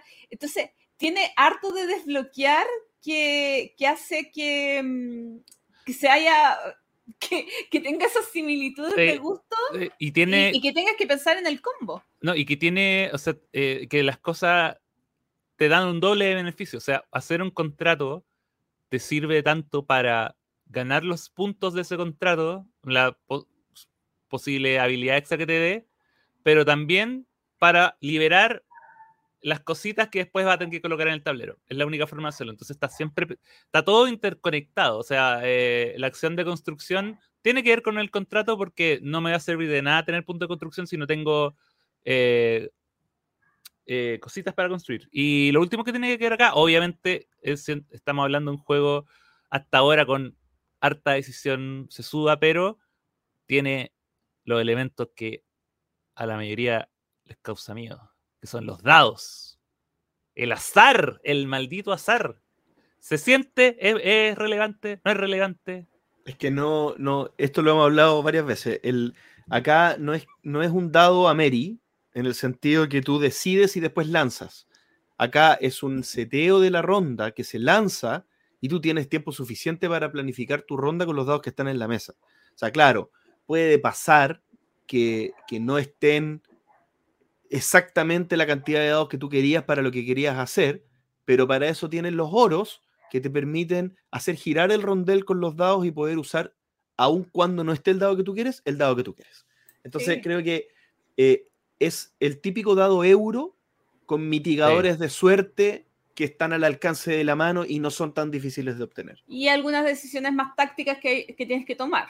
O sea, que es como, hoy, me quitaron el dado que eh, no tengo suficiente para, voy a tener que eh, hacer esto en vez de esto otro, mi segunda, tercera opción, como, como más relacionado con, con, decisiones tácticas para paliar, si es que no puedo paliar el azar. y, también y, ahí, también toma, que yo creo que también es siempre importante en un euro, es la importancia del orden de turno. O sea, claro, si a ti te molesta mucho eso, bueno, hay formas de hacer de que te asegures ir primero para que por lo menos ese primer dado esté lo que tú quieras.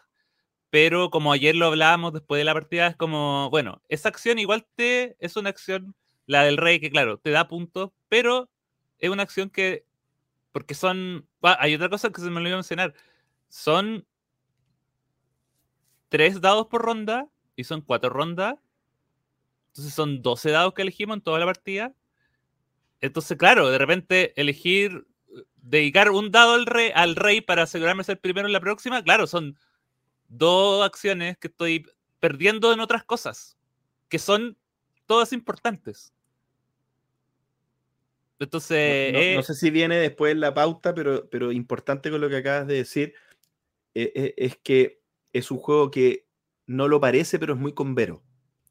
Es un juego que, aun cuando son 12 dados que uno selecciona, el mismo tablero personal, el momento exacto en el que tú activas el bonus de una de las familias para poder hacer algo justo cuando lo estás necesitando. Por ejemplo, la teletransportación, que no sé si lo mencionaste, pero uno puede teletransportar o al arquitecto o a la carroza, que te sirve mucho para... El, e, eso tiene que tener timing, porque te sirve para poder cumplir con tener la carroza en un lugar determinado para poder puntuar, por ejemplo. Sí, Que tú puedes estar muy lejos y sin casa posible, y lo haces justo en el momento indicado. y eso Entonces, es una vez por juego. Entonces, eh, también es Es una vez por como juego. el timing más importante. Bueno, no necesariamente una vez por juego, porque tú puedes repetir el bonus de una familia con una acción que no me acuerdo cuál era, pero hay una acción que te permite repetir los bonus de una familia. Entonces también puedes, pero eso te tiene que aparecer. Es una acción que, está disponible como en los tokens que uno, por ejemplo, recompensa de contrato. Ahí uno puede hacer eso. Sí, Pero, pero sí, eh, es como tú decís. Sí. Eh, mm, vamos con arte y diseño. Hermoso. Hermoso. Gracias, Axel. Hermoso. No, Cuando yo, te refieres a diseño, ¿es diseño gráfico? sí. Qué tan bonito es. Yo eh, quiero decir, agradecer la. A ver, no. Acá hay. Yo creo que el, el principal problema del juego está en la elección de los colores de algunos de los dados. Porque, como dijimos antes, los colores de los dados son los bienes. Y hay tres colores de dados que son similarmente parecidos y con bienes que también son como que, el caso en particular de la lana, que es como el dado más clarito, pero también hay un dado que es como azul claro, que es para el hierro, que uno tampoco piensa que el hierro va a ser como, uno dice, hierro es como, uno se lo imagina algo un poco más claro que la lana, un poco más oscuro que la lana, pero aparte está el- la piedra. Entonces, yo siempre estuve confundiéndome entre la lana y el hierro, pero también entre la piedra y el hierro. Por, Me pasó por lo la- mismo. por Lo la iba- dureza. si no lo decía y tú lo ibas a decir yo. Me pasó exactamente lo mismo. Entonces yo, ese es como el principal pero que tengo en parte de diseño, pero por otro lado, debo decir que la elección de colores para los VIP, para los jugadores Meeples, me pareció hermosa. Ese, hay un naranjito así, pero perfecto, ese celestito, son como cuatro colores muy chillones, muy llamativos, hay un verde que es como limón y el otro que es como un magenta, eh, y que contrastan mucho como con este mapa con, como con lo café que terminan siendo estos juegos, que es como el mapa avejentado, el rondel también es como de madera. La parte como de los jugadores mm, eh, es muy llamativa, pero la parte de los dados ahí se cayeron. Podrían, tenían tantas otras cosas para hacer, porque los únicos dados que sirven, el amarillo que oro y el otro que es el... em, el que es como el rojito para, para la comida. Que son los únicos dos que Pero- uno, uno- Pero, pero el tres- ese, ese trío maligno, uno siempre está. Y nuestra solución fue que pusimos unos de los dados que sobraban al frente de cada tipo de, de bien para acordarnos, porque si no, no se podía hacer. Y es algo que no podríamos haber hecho jugando de a, a cuatro, porque no todavía tendríamos que haber usado todos los dados en ese momento. Sí, no sé, es, es que esto se mezcla con el siguiente tema, que son los materiales. Eh, la complicación que ustedes tienen al elegir el dado por el recurso, que para mí no fue tanto, pero igual, igual se presta para confusión. Yo lo que odié del juego, realmente lo que odié del juego es el intercambio constante de recursos. Hay demasiados Ah. recursos que cuando recibes, recibes mucho y cuando entregas, pagas mucho. Entonces hay demasiadas monedas de cambio. Y creo que eso lo hace un poquito engorroso. Yo quizás hubiera preferido un track, distintos tracks eh, de, de recursos, porque en serio, oye, pásame tres lanas y cinco piedras. Porque volvemos al tema del, del capítulo anterior donde yo me molesté mucho por eh, la, los, eh, la presentación de los juegos es cuando los recursos te quedan muy lejos y cuando son muchos recursos distintos. Y O sea, son asociar- chiquititos. y asociar el dado al tipo del recurso, oye, pásame cinco de esto, no, y voy a pagar cuatro y diez de esto. Es mucho lo que hay que pagar, es mucho lo que hay que sacar. Y, y la verdad es que esa parte es la que me empañó más el juego. Lo- lo que más me, me molestó, que tiene que ver un poquitito con la estética o que tiene más que ver con los materiales. Sí, eh, to- me, no había pensado en lo, de, en lo que dijo Gloria recién, pero estoy de acuerdo.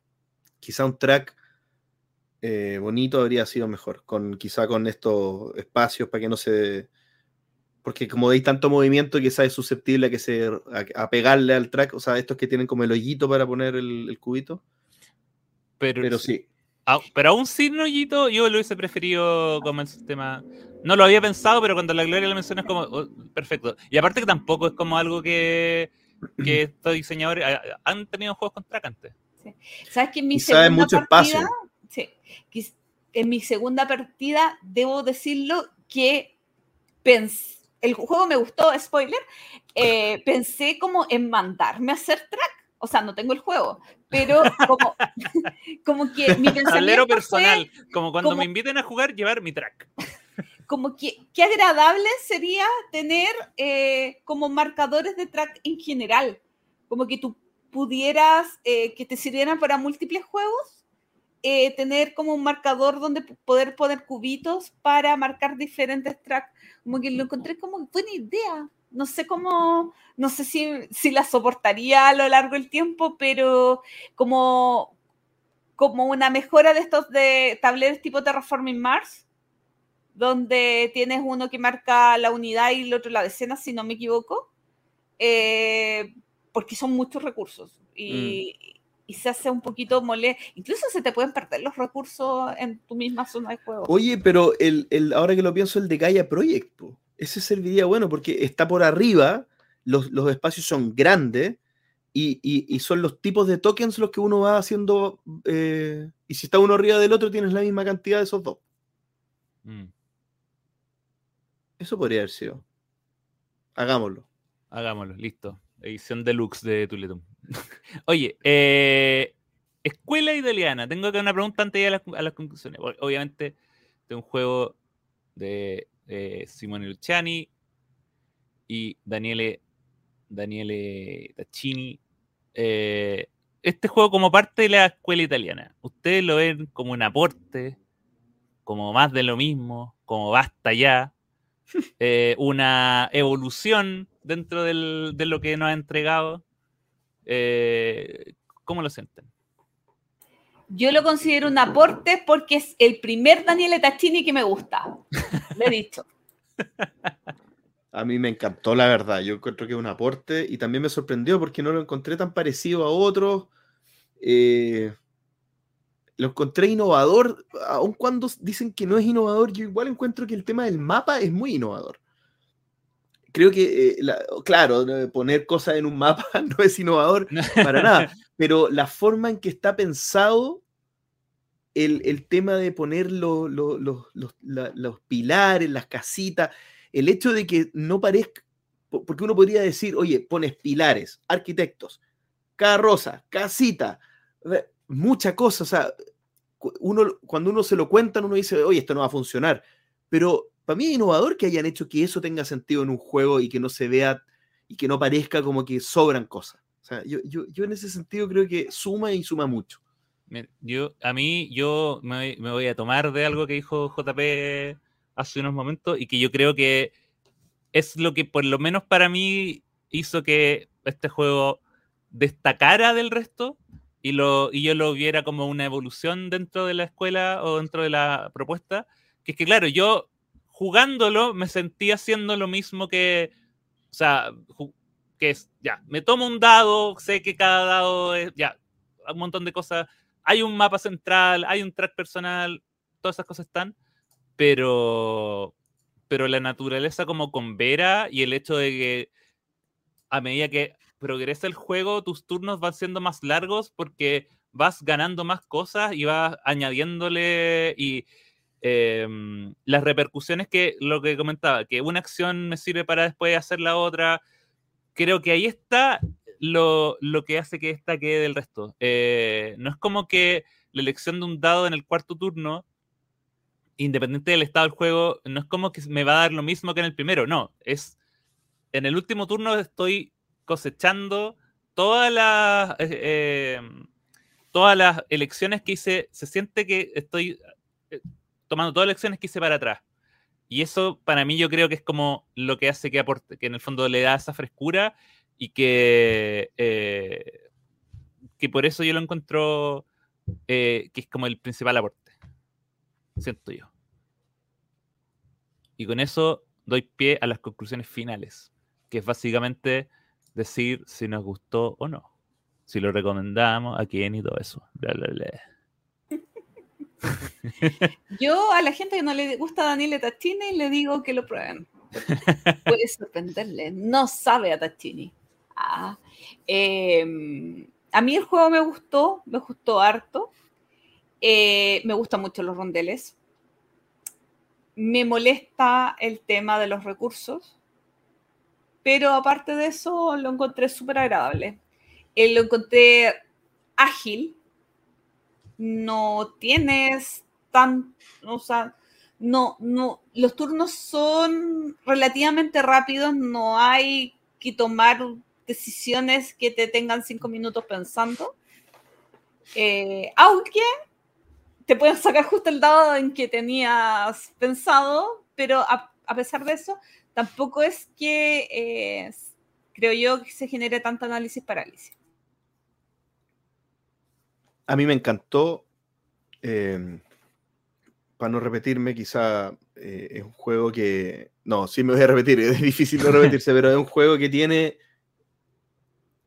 tres o cuatro elementos muy importantes que no son secundarios, pero que no se ve un collage de cosas que no pegan ni juntan. O sea, el rondel de dados, el mapa para posicionar las cosas, el, el- las cuatro rondas que se puntúan por, con distintas condiciones, el track de Reyes, que poco hablamos en este review, pero que también creo que está súper bien hecho.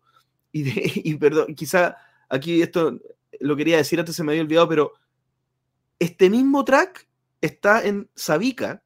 Es súper parecido el track de la, de la plaga o de, los de los pretorianos, no sé cómo se llama, pero, pero de este que te castiga cuando, cuando termina el turno y quedas muy atrás, y también es para el orden de turno. Mm. No me preguntes por qué, pero en Sabica lo odié y aquí me encantó. O sea, hasta Pero- eso. ¿Qué cosa, Gloria?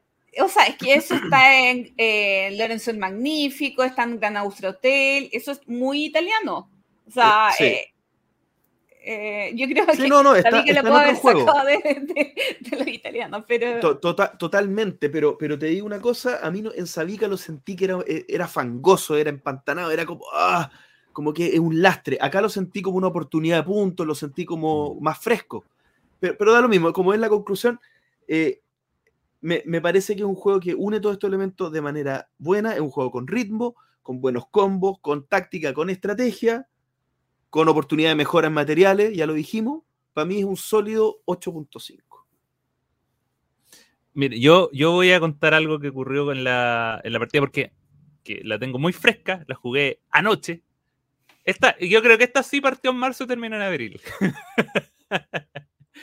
esta sí partió en marzo y terminó en abril y hubo una regla que no fue explicada. Una regla importantísima, con la cual creo que no jugamos la primera ronda y jugamos como la mitad, a partir de la mitad de la segunda, pero que yo sabía que estaba mal. O sea, yo creo que un juego está bien diseñado cuando a ti te explican y dicen, oye, pero a esto le falta. Como, ¿Cómo se les pasó esto? Y era que en realidad se había pasado como la explicación, que era el tema de eh, pagar recursos, pagar oro para modificar el dado. Yo dije, no puede ser que el juego. eh, o sea, o puede ser, puede que efe- efectivamente hayan pensado que sea ya, están los dados ahí. Dije, pero ¿cómo no haber una forma de mitigar alguna cosita? Y claro, después, en un momento, después de la primera ronda, fue como, oye, y estaba. Dije, ah, entonces, estamos listos. El único pero que le tenía está en el reglamento. Em, pero más allá de eso, yo lo pasé, eh, lo pasé muy bien con, con Tiletum. Eh, está muy recomendado y, y, eh, no estoy de acuerdo con. O quizá, bueno, es que quizá es como un. como un eh, prejuicio que tengo yo.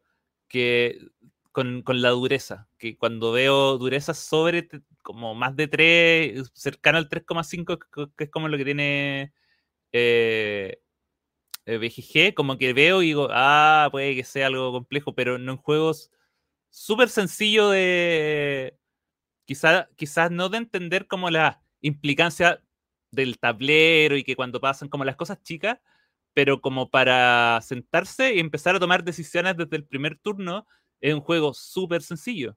Y, y que en el fondo, con lo que me gusta mucho, que es como también cosas que rescato mucho de. em, de. ¿Cómo se llama este juego? Que me gusta mucho. Descríbelo. Que tiene dados de colores. Es de la escuela italiana. Eh, Marco Polo.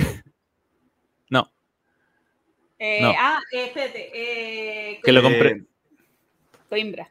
Coimbra. Gracias. Ah. Que es. Tú tomas un dado y ya es. Al momento. Tiene Ya, dados de colores. eh, Teotihuacán también, o sea, hay un montón. tiene dados bonitos. Entonces tú tomas y esa acción de tomar el dado ya viene como con tres, tres consecuencias que tienes que tomar. Al, al- o sea, es, son muchas consecuencias que tiene al momento de hacer una sola acción y eso siempre me va a llenar el corazón. Eh, mis únicos peros son con, eh, lo decía, la parte de los dados eh, que son medio complicados, pues he elegido otros colores.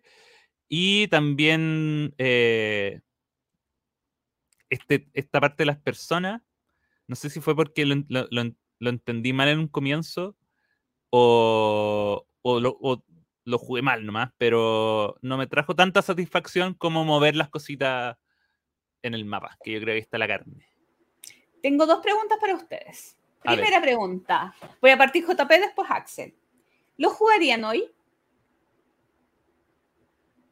JP, ¿estás muteado? Sí, perdón, sí, lo jugaría hoy. Axel, Sí, ¿lo comprarían? Yo no estoy seguro si hoy, pero por una, porque me voy a cambiar de casa y estoy tratando de vender juegos, pero en una situación de sedentarismo, eh, sí lo compraría hoy. Axel. yo, yo lo estoy cotizando. Ah. Ah, interesante. Bueno, yo voy a contestar. No sé si lo jugaría hoy porque hoy estoy medio cansadita. Porque ayer jugué mucho. y quizás si me tomo otro café, puede ser que cambie mi vida. No sé si me lo jugaría hoy. Eh, mañana sí lo jugaría. hoy no sé, mañana sí. Y también yo creo. ah, yo creo que me lo voy a comprar. Está mucho más cerca de que me lo compre que, a propósito del tema anterior, de que me compre Sabica. O que Sabica igual está en el borde, Diletum está más en el borde. Eh, de hecho, voy a. No, eh, me estoy adelantando a una pregunta del Instituto no responde. Ahí lo voy a decir con, con más. con más eh, fuerza. Pero nada. O sea, Lo- con esas les voy a- conclusiones yo les creo voy que a nos gustó dejar ahí. Sí, aprobado. Sello de aprobación. Muy bien.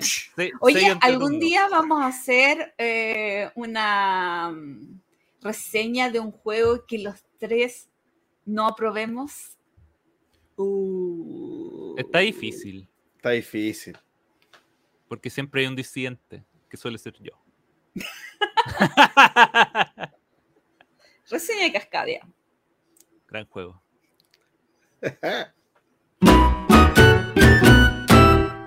Cronología lúdica. Amigas, amigos, todo lo bueno en algún momento de terminar. Y cronología lúdica no es la excepción. Lamentablemente, la máquina del tiempo que, que nos conseguimos con JJ tiene un pequeño problema. Que no viaja al futuro. Solo viaja al pasado. Entonces, eh, idealmente, cuando llegara el momento en el que, claro, se cruzara la línea de tiempo, nuestra idea era, oye, JJ, cuéntanos los juegos del 2030, pero no, no va a ser posible. Y, eh, y, y este capítulo, claro, vamos a ver el año 2021, pero hacer el 2022 tan cercano al resumen del 2022 es como un poco redundante. Estaríamos hablando, creo yo, de los mismos juegos. Creo que sería bueno hacer un resumen del, del 2022. Bueno, ah, eh, quizá hacerlo cuando tengamos que hacer el resumen del 2022, aplicarle un poco este tratamiento. Pero nada, pues, o sea, el tiempo llegamos, llegamos a lo que a lo que el tiempo es inevitable y se cruzaron las líneas. Así que, gente, yo sé que JJ se ha lucido, ha tenido opiniones contradictorias, complejas, otras no ha traído otras vidas, pero esta va a ser la última cronología lúdica, por lo menos consecutiva. ¿Cuántas ya eran? Hartas, no, no comenzó al inicio, pero eh, tiene hartas, hartos, hartos añitos. Así que con, con, con lágrimas en los ojos, Le doy el paso a JJ para que nos haga el resumen de lo que fue el año 2021 en los juegos de mesa. El lejano 2021. Porque con tantos juegos que sale, igual es lejano. Así que adelante, JJ. Recuérdanos qué ocurrió. Hola amigos del entreturno y bienvenidos al último capítulo de cronología lúdica. Así es, me llegó el sobre azul la carta de notificación, el despido. Es que ya llegamos a 2021 y aún así seguimos jugando los juegos de 2022, por lo que ya no se justifica volver al pasado. Así que hoy lo intentaremos una última vez con nuestro ciento de espacio temporal. Viajemos al pasado. Y volando llegamos al año 2021, hace muy poquito, pandemia. El mundo encerrado, y la creatividad voló por los aires llegó a niveles inimaginables. Y muchos de acá encontraron en 2021 a las joyas de la corona, juegos irreemplazables que llegarán a lo más alto del Olimpo jueguístico. Todos esperan que comente sobre un juego en particular, el Ark Nova, supongo. Es por lejos el más popular de este año y lo jugué, pero déjenme decirles que todavía no lo termino de masticar, de entender, de digerir. Es un juego complejo, es un juego, eh, por mucho que te lo plantea como, no, es muy fácil de explicar. No, no es un juego fácil de explicar. Es un juego que por sobre todo trae 7000 opciones de cómo vas armando tu tablero, cómo vas eh, o tabló, se pronuncia tabló así, no sé cómo lo dicen. Em, pero cómo vas coordinando cada una de tus acciones para que desde tus promotores, tus animales, tus zoológicos, tus... Ay, ¿Cómo vas construyendo esto, este gran zoológico, eh, ya sea físicamente, con las ubicaciones del zoológico donde van a ir los animales, hasta cómo te vas relacionando con los otros jugadores o los otros especialistas que aparecen. Es toda una maquinaria, en el fondo es un juego de administración de un gran zoológico mundial, lo que conlleva a muchas, muchas dificultades y debo decir también, mucha paja molida que metieron para hacerlo más complejo por las puras. Eh, digo eso, pero así todo me gustó y creo que es un juego que merece estar donde está, pero no es mi tipo de juego. Y entonces todos dirán, bueno, entonces habla de Cascadia, la otra gran cosa. Este". Y a mí el Cascadia me gustó moderadamente. Eh, Estoy siendo quizás muy injusto, no sé.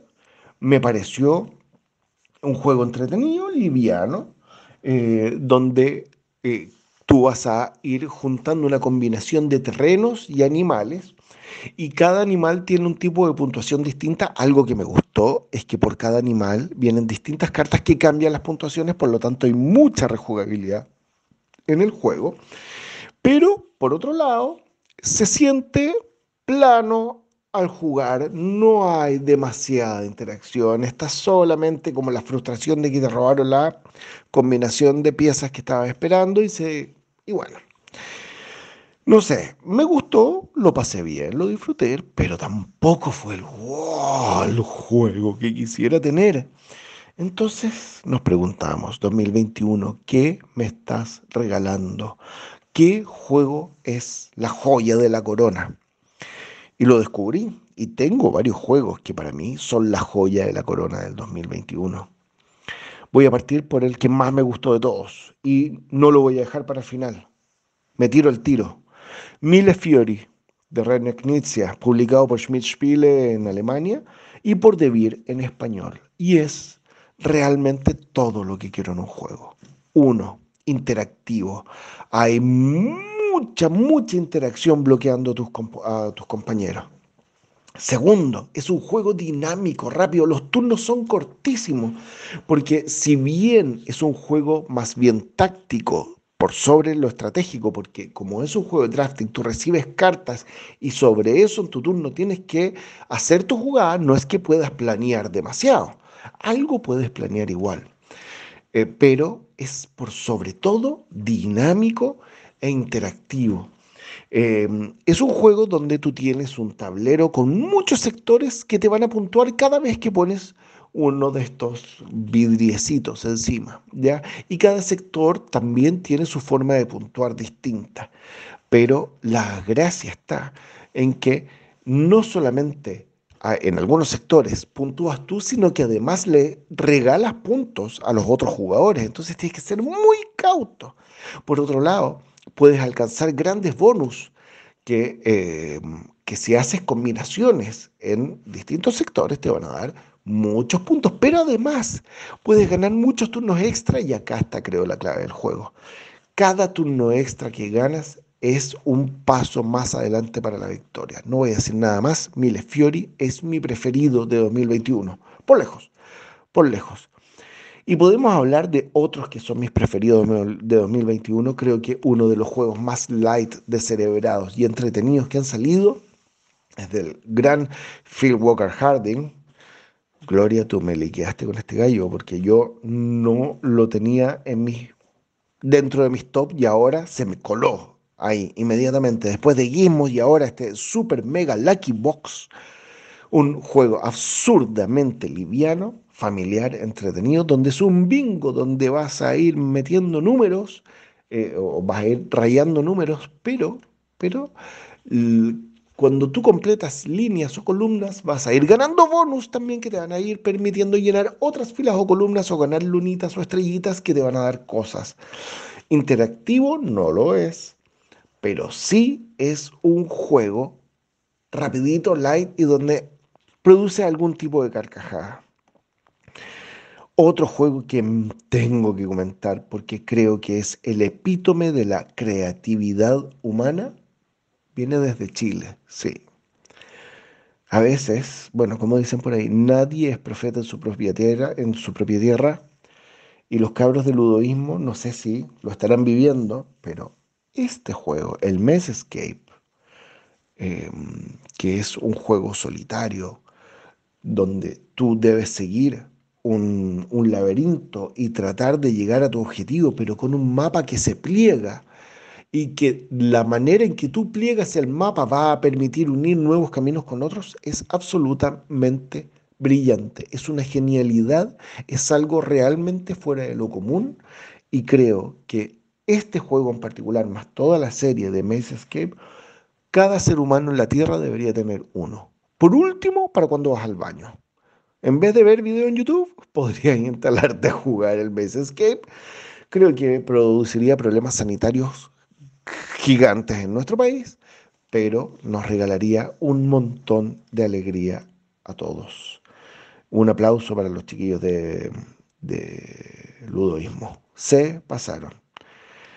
Siguiendo con otra joya de la corona, para mí lamentablemente no está en español y no está en Chile, es The Golden Ticket Game. Es una tontera de juego, la verdad, pero es un juego familiar que está basado en Charlie la fábrica de chocolates, donde tú vas a recibir muchas Wonka, eh, barras de chocolate Wonka, y vas a tratar de ir coleccionando. Hay un juego de push your luck. En el fondo, mientras más coleccionas, más posibilidades hay de que consigas el ticket dorado.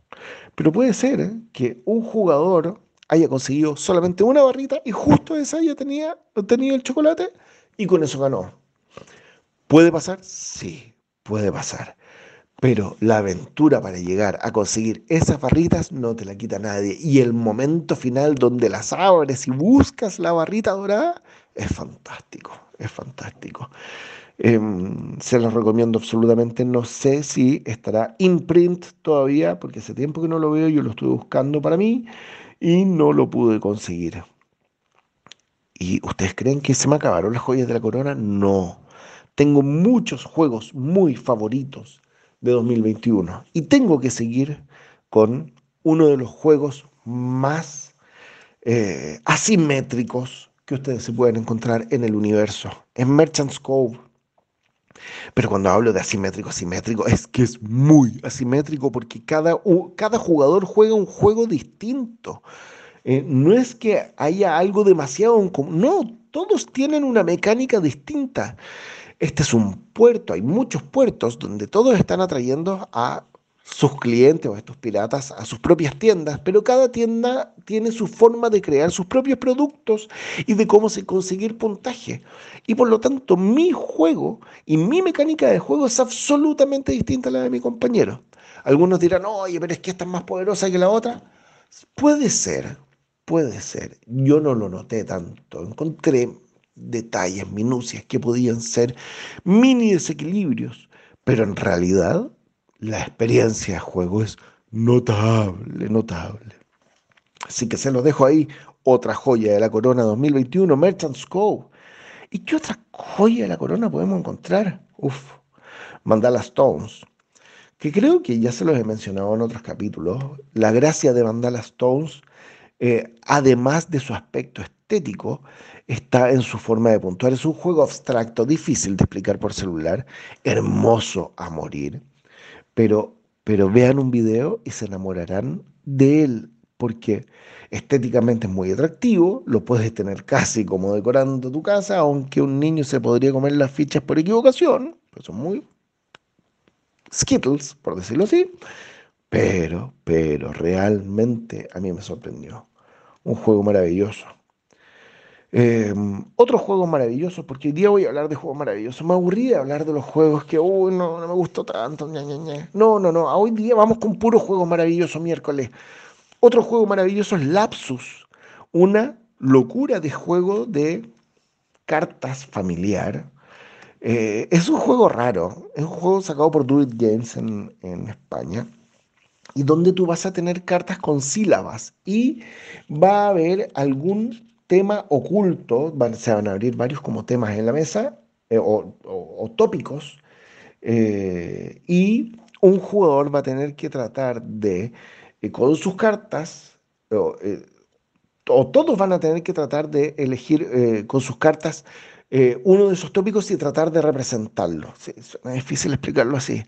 La gracia es cómo tú vas a disponer de las cartas eh, de sílabas, tapando letras, moviéndolas de aquí para allá. Eh, luna, por ejemplo, si le borras la A y, te queda, y le tapas con otra carta, queda lun y puedes seguir la palabra después. Uy, nuevamente es difícil de explicar este juego, pero les recomiendo vean un video maravilloso, maravilloso, se lo merece estar acá, en las joyas de la corona. ¿Y qué otra joya nos queda? Bueno, no puedo, no puedo dejar de mencionar a Seven Wonders Architect. No es la gran maravilla del mundo, no es mejor que Seven Wonders, debo decir, es la versión ultra, hiper, mega simplificada del Seven Wonders. Pero si algún día jugaste Seven Wonders con una persona y te dijo, uy, me costó entenderlo, con el Architect te vas a la segura porque casi que se juega solo. Y ese quizás es su principal problema eh, porque es un juego donde vas a elegir entre cartas que van a estar dispuestas em, y donde muchos jugadores van a elegir siempre las cartas que no están abiertas porque no son convenientes y van a ir por las cerradas y el juego puede ir un poco automático en ese sentido. A veces puedes conseguir combos muy poderosos, sí, efectivamente, pero es un juego divertido, entretenido. Igual que el Wild Riders, también de Inicia. Inicia tuvo un buen año el 2021. Wild Riders es una carrera muy a lo Inicia, que no me voy a profundizar mucho en eso. Me gustó el juego, déjenme decirle. Y acá me van a matar, se van a reír de mí, me van a encontrar patético, pero no, tengo hijos, cuatro hijos. Y a el mayor de ellos le encanta el básquetbol, le encanta. Y el año 2021 salió la película Space Jam, A New Legacy, con LeBron James como figura estelar de la película. Y salió un Monopoly de Space Jam con los personajes de Looney Tunes y LeBron James, ¿Dónde vas a ir juntando, bueno, ustedes saben, el Monopoly, pero un Monopoly donde puedes tirar tiros libres de verdad con una pelota y eso va a producir cosas en el juego yo creo que hace rato no disfrutaba tanto jugando un juego con mi hijo. Y hace mucho rato que no lo veía a él disfrutar tanto un juego. Sí, es para niños, pero yo como adulto lo disfruté y me siento orgulloso de eso. Me encantó, me encantó. Otros juegos que dejo afuera, pero ya una cosa de tiempo para no latearlos más. Dejo afuera, mm, ay, no sé, el Camelot que me gustó mucho, un juego simplecito de cartas. El Silent Planet, que es un juego donde no hay comunicación, como en el de Mine, pero donde hay que resolver como tareas con, sin comunicarse. Muy, muy especial el juego. Muy poco valorado en Board Geek. Yo se los recomiendo de todas maneras. El Tucán, eh, que es dos Can, lo pueden jugar con un mazo naipes normales, no necesitan comprar el juego es muy entretenido. Es una especie de... Eh, ya no voy a hacer comparaciones, búsquenlo. Y en fin, dejé fuera, obviamente, muchos juegos favoritos de ustedes. No me arrepiento de eso. La morada maldita, por ejemplo, no me gustó a mí. No me gustan ese tipo de juegos. No es que el juego sí haya sido muy malo. No me gustó el Savannah Park de Kramer. Sorry, Kramer. Pero no me gustó simplemente. No es mi tipo de juego. Living Forest en fin. Y se me olvidó uno, demasiado bueno. Demasiado bueno, tengo que mencionarlo. Es mi último capítulo, puedo hacer lo que quiera, ¿cierto? Es la tripulación, la misión submarina. Mission Deep Sea. Bueno, ya le hemos hablado de eh, la tripulación. Este juego de basas donde vas cumpliendo misiones ronda a ronda. Pero acá, en esta nueva edición, no es una nueva edición, es un juego completamente distinto, agrega misiones absolutamente distintas y ya no solo importa qué basas te llevas, sino además en el orden en que te las llevas. Y va a depender obviamente de la misión donde diga eso. Eh, hay misiones que te van a decir, llévate una verde, llévate, tienes que ser jugador con más amarillas o tienes que haberte llevado la primera base Perfecto. Pero además te puedo decir, el jugador se tiene que llevar primero el 8 rosado, después un 5 verde y después un 4 azul. Y tiene que ser en ese orden. Si las basas no se llevan en ese orden, perdiste. Una maravilla, la tripulación. Pero más maravilla es haber tenido la oportunidad de poder contarles y viajar en el tiempo con ustedes, revisando los juegos del pasado. En algún momento, eh, no sé si, si se podrá por ahí, me gustaría hacer un pequeño repaso con un juego por año. Desde el año, no sé, 90 en adelante, 80 en adelante, 50 en adelante, no tengo idea, para contarles aquellos juegos que no tienen visibilidad y que fueron joyas y que pueden ser joyas hasta el día de hoy. Le agradezco mucho a JP, a Axel, a la Gloria, por la, por lo, bueno, por haberme dado este espacio. Espero que lo hayan disfrutado y espero que nos veamos en otro momento, amigos entre turnianos. Cuídense mucho, un gran abrazo. Chao. Uh. Uh. Qué buen, qué buen año. O sea, en realidad, eh, eh lo estábamos discutiendo antes, estos años cercanos, digamos, son, eh, uno puede decir que, claro, son tiene re- recuerdos más cercanos, por lo tanto uno dice, oh, sí, este juego, oh, este juego, porque claro, están más cercanos a, la fecha. Pero creo que en calidad, o sea, los juegos que yo cogí como mejores son juegos que en cualquier año que salían eran juegos que la rompían. No, no, no es porque son solo los mejores de ese año, sino que son juegos que van a eh, trascender el paso del tiempo, creo yo. Igual yo creo que a mí me costaba menos hacer el ranking, o sea, me costó menos hacer el ranking que años anteriores. Y también el año influye en que, si bien he jugado muchos juegos de ese año, tengo más de 10, creo, no, ya no me acuerdo en la colección, em, tampoco he jugado tanto, tanto, tanto de este año, volvamos, de este año que estuvimos en pandemia. Sí, bueno, es que igual tiene que. Yo. De todos los juegos que tengo. Bueno, menos uno. Hubo uno que lo jugué el 2021, pero también son juegos que jugué el 2022. O sea, eh, yo diría que el 90% de los juegos que tengo, tanto en la lista de los que me gustaron como los que no, claro, fueron publicados el 2021, pero los, los jugué y les saqué el jugo el 2022, por tema pandemia, por tema también de, ac- de acceso a los juegos mismos. Así que también tiene que ver un poco, un poco con eso. Si uno también ya hay que asumir que, eh, claro, uno puede estar al tanto de las novedades, pero eh, el mercado, las traducciones del juego, a veces son lanzamientos que uno dice ya 2021, pero 2021 en Essen. Y eso es 2021 en Essen, realmente 2022 a mercado masivo. Totalmente. A mí, a mí personalmente me pasa que yo no, eh, revisando, pensaba que iba a haber jugado muchos más juegos de los que, de los que realmente fueron, pero empezaron a aparecer varios juegos que, que están en mi, hace tiempo en mi lista de que tengo que jugar y, y pareciera que no hubiera pasado tanto tiempo. Es como que, como que todavía los siento como juegos nuevos que aún no pruebo. Pero del 2021 ya su buen par de años. Sí.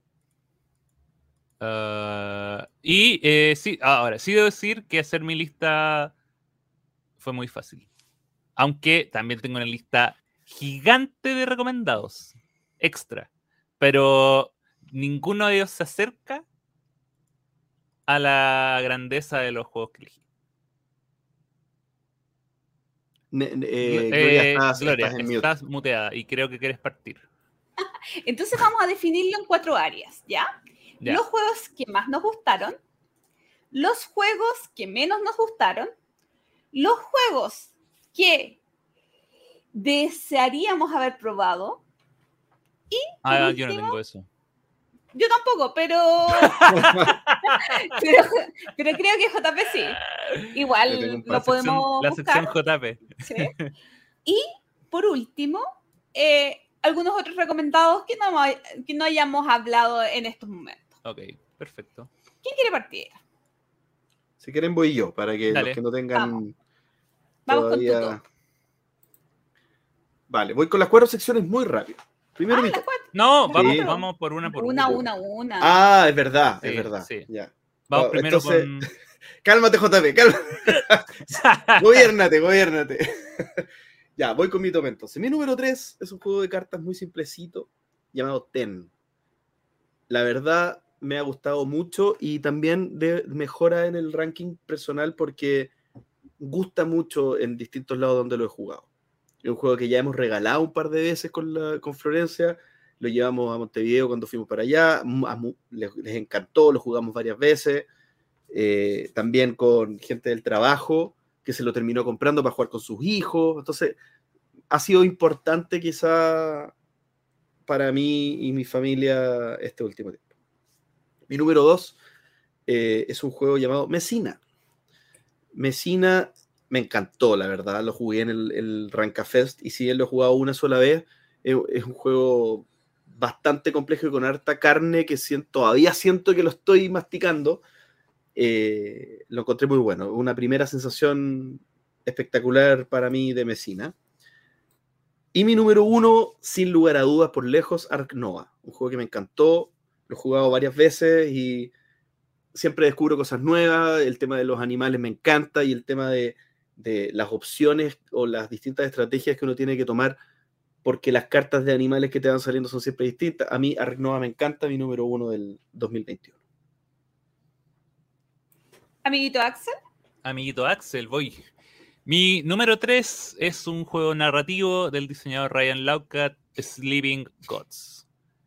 Eh, es un juego de mundo abierto, donde un juego también de campaña, de uno a cuatro jugadores, que eh, ya he hablado antes de, él y eh, a pesar de haberlo jugado solo, a, pesar de haberlo jugado en digital, eh, me parece que como ejercicio narrativo y como ejercicio de tanto darte un, juego que tiene una historia buena, pero además un sistema de peleas cuando tienes que hacer peleas que es bien creativo y que mezcla como los otros diseños que he tenido Ryan Laukat para antes, me parece que un experimento muy bueno y eh, me gustaría algún día jugarlo en físico. Mi número 2 es eh, un juego de Clemens Kaliki llamado Pradera. El juego del zorrito. Qué bueno que es Pradera. Qué bueno que es Pradera. Pradera, te amo. No, yo nunca le voy a decir que no Pradera. Y. Eh, también he hablado harto de lo mucho que me gusta Pradera y sobre todo con la expansión que también lo, mencionaba antes, pero de los juegos voy a decir, juego de animalito en naturaleza, de ese género, es mi favorito. Juego de animal, ilustraciones de animalitos es mi favorito. Pero el número uno, indiscutido, un clásico de clásicos ya, Fiori. No hay caso con Fiori. Para mí, Fiori es, eh, lleva, lleva, lleva un juego de mesa que luce bien, que luce bonito, que es muy sencillo. Eh, todos los sentimientos converos de un roll and ride y, con una mecánica de draft que también lo hace más interactivo de lo, común y el tema de tener un, tablero común lo hace particularmente maligno. Bueno, si está Reino Inicia, siempre hay una algo, algo de picardía y así que eh, yo creo que Millefiori es un must. Debe estar en todas las ludotecas del mundo. Mi número 3 es un juego que lamentablemente no salió en español y a las distintas editoriales que le han preguntado lo han encontrado malito. ¿Cómo? Yo, me encanta el Willy Witchcraft, eh, este, este juego de pócimas y maldad, donde tienes que procesar eh, los componentes que tienes en tu tablero y enviarles componentes a otro jugador y hacer que explote. El problema es que otra persona trata de que tú explotes.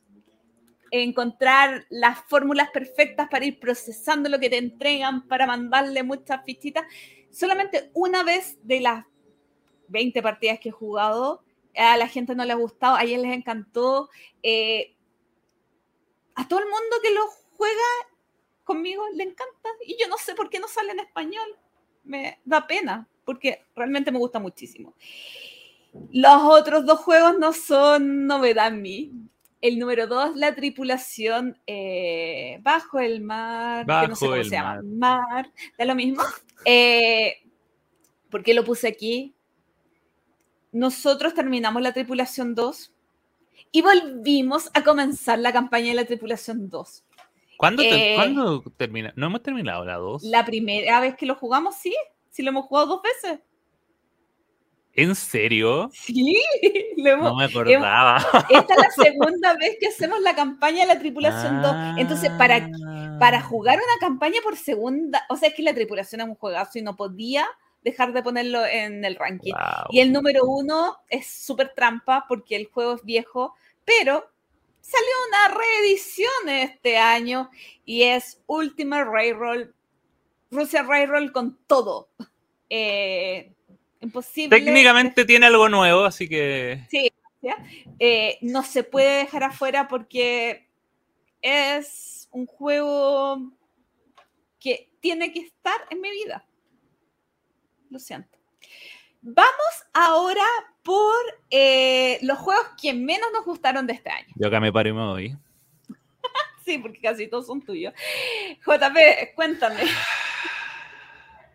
Voy con el que menos me gustó este año y, a ver, y debo decir que el que menos me di, el que, el que menos me gustó, porque ninguno, salvo el primero, me, me disgustó, ¿ya?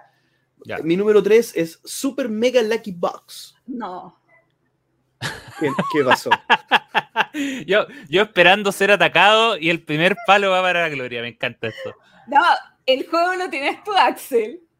Sí. Pero yo, pero Pero yo no tengo tanto cariño. Entonces regálamelo. No. Sí, lo encontré simpático. Regálamelo. Gloria, los juegos cuestan dinero. Lo encontré simpático, la verdad, no, no sé si usaría mi, mi tiempo eh, tanto en esto. eh, No me tú estás atacando JJ. No me, no me disgustó. Pero bueno.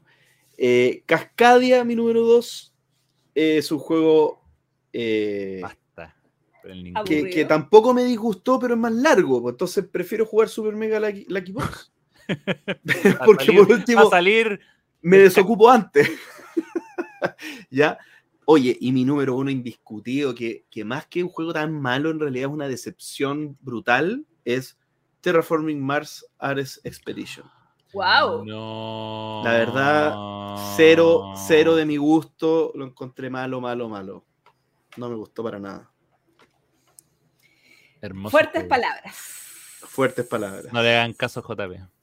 De ninguna de las cosas que dijo. Está totalmente equivocado. ¿Tus juegos menos favoritos o más Mi- odiados? Como quieras.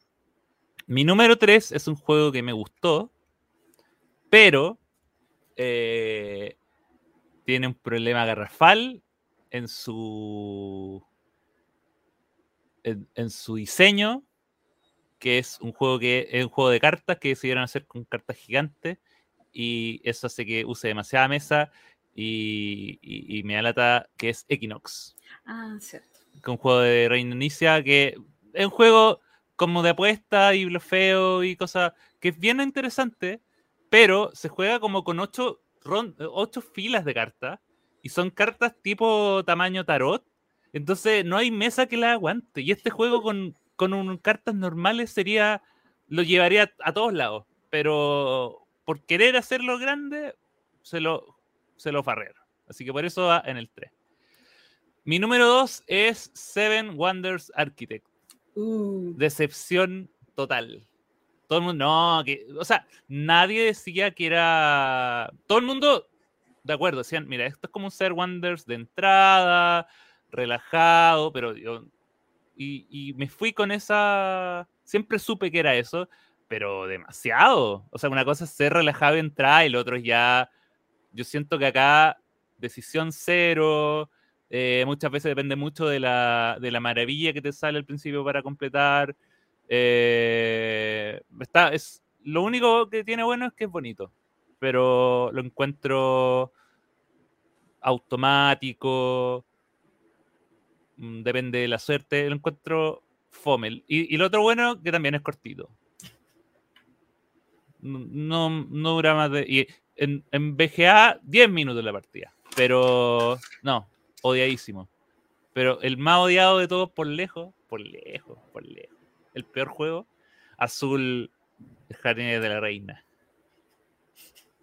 Que es un juego que, eh, con el que lo pasé mal. O sea, ya esto es más allá de que no, que no. Esto es un juego que no me produjo ningún placer eh, nunca. El, el- el mayor placer fue cuando se acabó. Porque ya no tuve que jugarlo nunca más. Una desgracia para la línea azul. Una, una desgracia para Michael Kisling. y eso. Nunca más. Bueno, yo voy a ir por los míos. Ya, ya suficiente ataque de Axel, ahora viene el ataque hacia Axel. El número 3, bueno, el número 4, Pradera, perdón, eh, el número 3, Cascadia, eh, encuentro que no aporta nada. Que hay juegos muy similares que hacen cosas mejores. Eh, no, no, no me da felicidad. Número dos, en teoría el juego me gusta, pero encuentro tan engorroso, que es lo mismo que Cascadia, tan engorroso el mantenimiento, aún más engorroso que Cascadia, es Luna Capital. Pero, Me gustan mucho los juegos en que uno eh, hace una estructura y va puntuando por distintos tipos de cositas, pero es tan, tan, tan engorroso el mantenimiento ronda a ronda que hizo que lo odiara, o que lo odiara. Pero odia más el primero. Axel, A ver. Bullet Corazón. ¡No! ¿Qué ¿Lo odiaste? juego más malo? ¿Cómo lo odiaste, Abur- o sea, Es- Es a tiempo. No, es horroroso. ¡Ay, qué es juego! molesto. Es. Y Axel dice que no le gustan los juegos a tiempo real. Es aburridísimo. No, por favor, no me hagan sufrir más y jugar esa lecera. Eh, lo odié en el alma. No, ni, ¿Sabes qué? Ni siquiera quiero tratar de describirlo porque me genera como trauma en la cabeza. No, no, no. Quiero borrar eso. Quiero borrar esos momentos de mi mente. Yo puedo jugar Luna Capital de nuevo, yo puedo jugar Cascadia de nuevo, yo puedo jugar Pradera de nuevo, no me saquen, por favor, eh, Bullet Corazón de nuevo. Yo eh, no, no voy a entrar tanto a, a- a defender a Willetcito, pero eh, sí. Llévaselo un lunes a JP para lo voy que a llevar, lo voy a llevar, lo voy a llevar y yo sé que a JP le va a gustar. Le va a encantar, lo va a amar. No, no, no No, sé de seguro. qué hablan, pero eh, al menos con el nombre no me compraste, Axel. lo a- Se llama Bullet Heart. No, pero- y lo peor es que hay otras versiones, hay Sí. Bullet otras cosas. Bullet estrellita. Eh, no, lo que sí no voy a permitir, Gloria, es que pueden, ustedes pueden ser todo de, de, de Cascadia, querido, pero, pero ¿cómo que tiene mantenimiento dar vuelta a una loseta por, por, y sacar una ficha? Eso no es mantenimiento, Gloria, eso es lo mínimo que uno puede hacer. No, mucho. Eh, mu- ¿Cómo hacer mucho? No, están Y ahora mencionan Rosa Cora, perdón, ya, suficiente. Eh, vamos por eh, ahora los juegos que JP le, le hubieran gustado probar. Que eso, esos juegos que quizás podrían estar en el ranking, quizás le provocan cositas, pero no ha podido cumplir sus deseos. También los voy a decir en orden. ¿eh? Mi número, eh, de- de- desde lo que menos a lo que más, pero considerando que los tres son muchos. ¿ya? Eh, mi número tres es la tripulación Mission Deep Sea. Uh, Eh, creo que es raro que no lo haya probado. O sea, e- este es uno de los que me pasa que no, no entiendo por qué no lo he jugado todavía. Si el uno me encantó y siempre ustedes dicen que este es brutalmente bueno. Eh, esta es una deuda que tengo. Mi número dos es un juego que está en el top de Axel. ¿Cuál es? ¿Cuál es? Bueno, es Sleeping Gods. Ah, claro. Sleeping Gods, yo le tengo unas ganas terribles, pero está solo en inglés y no sé con quién puedo jugarlo. No me lo, nunca me lo compré porque también no sé si tiene sentido que me lo compre. Sí. Eh, no sé si alguien me lo quiera enseñar en Tabletop Simulator. Bueno, ahí tengo que ver. y mi número uno eh, es The Great Wall, que es este euro de Awaken Realms que tiene una pinta muy buena, eh, pero que también no me metí en el Kickstarter y, y dónde lo vi yo esto. ¿Dónde? O sea, ¿con quién, quién lo...? Yo sé, creo que se, se vendía la versión retail hace poco acá, pero es súper cara y no... Yo no conozco a nadie que lo tenga y, y no sé, no he tenido la oportunidad de probarlo. Llamado a los auditores del entreturno. Si alguien tiene la gran muralla, por favor comuníquese con JP. con voz de con voz de servicio de utilidad Con- me sí. Oye, Gloria, yo me quiero sumar a esta sección rápidamente. Como que revisé y encontré al tiro juegos que quiero jugar. Eh, mi número Yo 3. también tengo una tremenda lista más grande que la de JP. No, voy a, voy a hacer tres. Mi número 3 es eh, Final Girl. No, es- no sé por qué me llama la atención. Pero, o sea, por la temática. Benavente se lo compró recién con todas las expansiones, por si acaso. Yo, yo. Ahora, es solitario, así que no es como que pueda ir a jugarlo con él. Pero. Pero me. Qué, qué bueno que él lo va a poder disfrutar. Pero pídeselo. Sí, se lo voy a pedir algún día, pero siempre he querido jugarlo. Eh, me llama- Segundo es eh, Merchant Scope. Eh, me llama demasiado la atención eso de, de la asimetría total entre los. Que puede ser un, algo muy bueno o muy malo, pero me, me llama la atención, tengo curiosidad por aquello. Y aparte, como que. Eh, me eh, como que físicamente muy bonito, me llama mucha atención. Pero el que más espero es Mind Management, por lejos, por lejos. Y yo sé que se supone que viene, en, se supone que Maldito Games en algún momento lo va a traer. Eh, pero este juego de movimiento oculto que va evolucionando, que es como, como que tiene como una semi-campaña, eh, y que en todo el mundo dice que es el mejor juego de movimiento oculto de la historia, y, y yo lo creo. Así que Mind Management llega pronto. Gracias. Ya, yo voy a decir más de tres. Oye, tenía uno anotado y después me acordé que sí lo había jugado, que lo encontraba malo. Ya, no importa. Eh, voy a, los dos primeros los voy a decir porque Axel debería haberlos dicho. El Explorers, un juego de roll and ride. Ah, pero es que yo ya me rendí con el Explorers. No existe. Ese El- juego yo creo que no salió. Es un juego falso. El Coco Pili, que es un juego de Feld que Axel se debería haber comprado para enseñármelo a mí. Bueno, y ahora sí voy con los míos. Tengo ganas de probar el rol cámara. Tengo muchas ganas de probar el frutas jugosas y también el coffee traders. Y vámonos a otros jueguitos interesantes de este año. JP, ¿algo que destacar? Sí, yo tengo algunas menciones. eh, Te muteaste. JP no dirá sus menciones en este momento y las dirá el amiguito Axel. Voy con mientras arregla sus problemas técnicos. Voy con mis menciones. Voy a pasar rapidito porque son muchas, muchas, muchas. Eh, cubitos. Oye, Axel, pero déjame a Cubitos. mí también. No, pero no, si te voy a dejar. Eh, cubitos, eh, tremendo juego de carreras. De, estuvo ahí casi, pero. Cubitos, Brian Boru, eh, Yama Dice, eh, Bolsa de Papitas, Tucano, eh, eh, Bad Company también. Y Whale Raiders, que también lo mencionó eh, JJ. Y voy a. ¡Ay, Yamalan! Pues, ¿cómo, cómo, ah, ¿cómo faltó Yamalan? ¿Cómo faltó Yamalan? Ah. Y aparte, quiero. eh, quiero hacer justicia por juegos injustamente vapuleados como Terraforming Mars Ares Expedition. Como Cora también, que la gloria ahí lo tiró eh, a la mala. Y. em, y un juego que hace rato que no juego, que un juego de base y rol oculto que se llama Chamans. Yo Alto voy a. Yo voy a mencionar dos juegos que descubrí por Axel.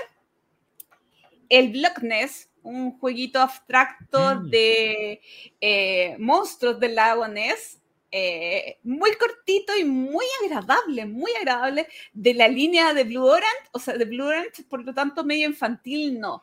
Eh, tiene mucha maldad, el Glow, un juego en blanco y negro con daditos de colores, muy simpático, muy agradable.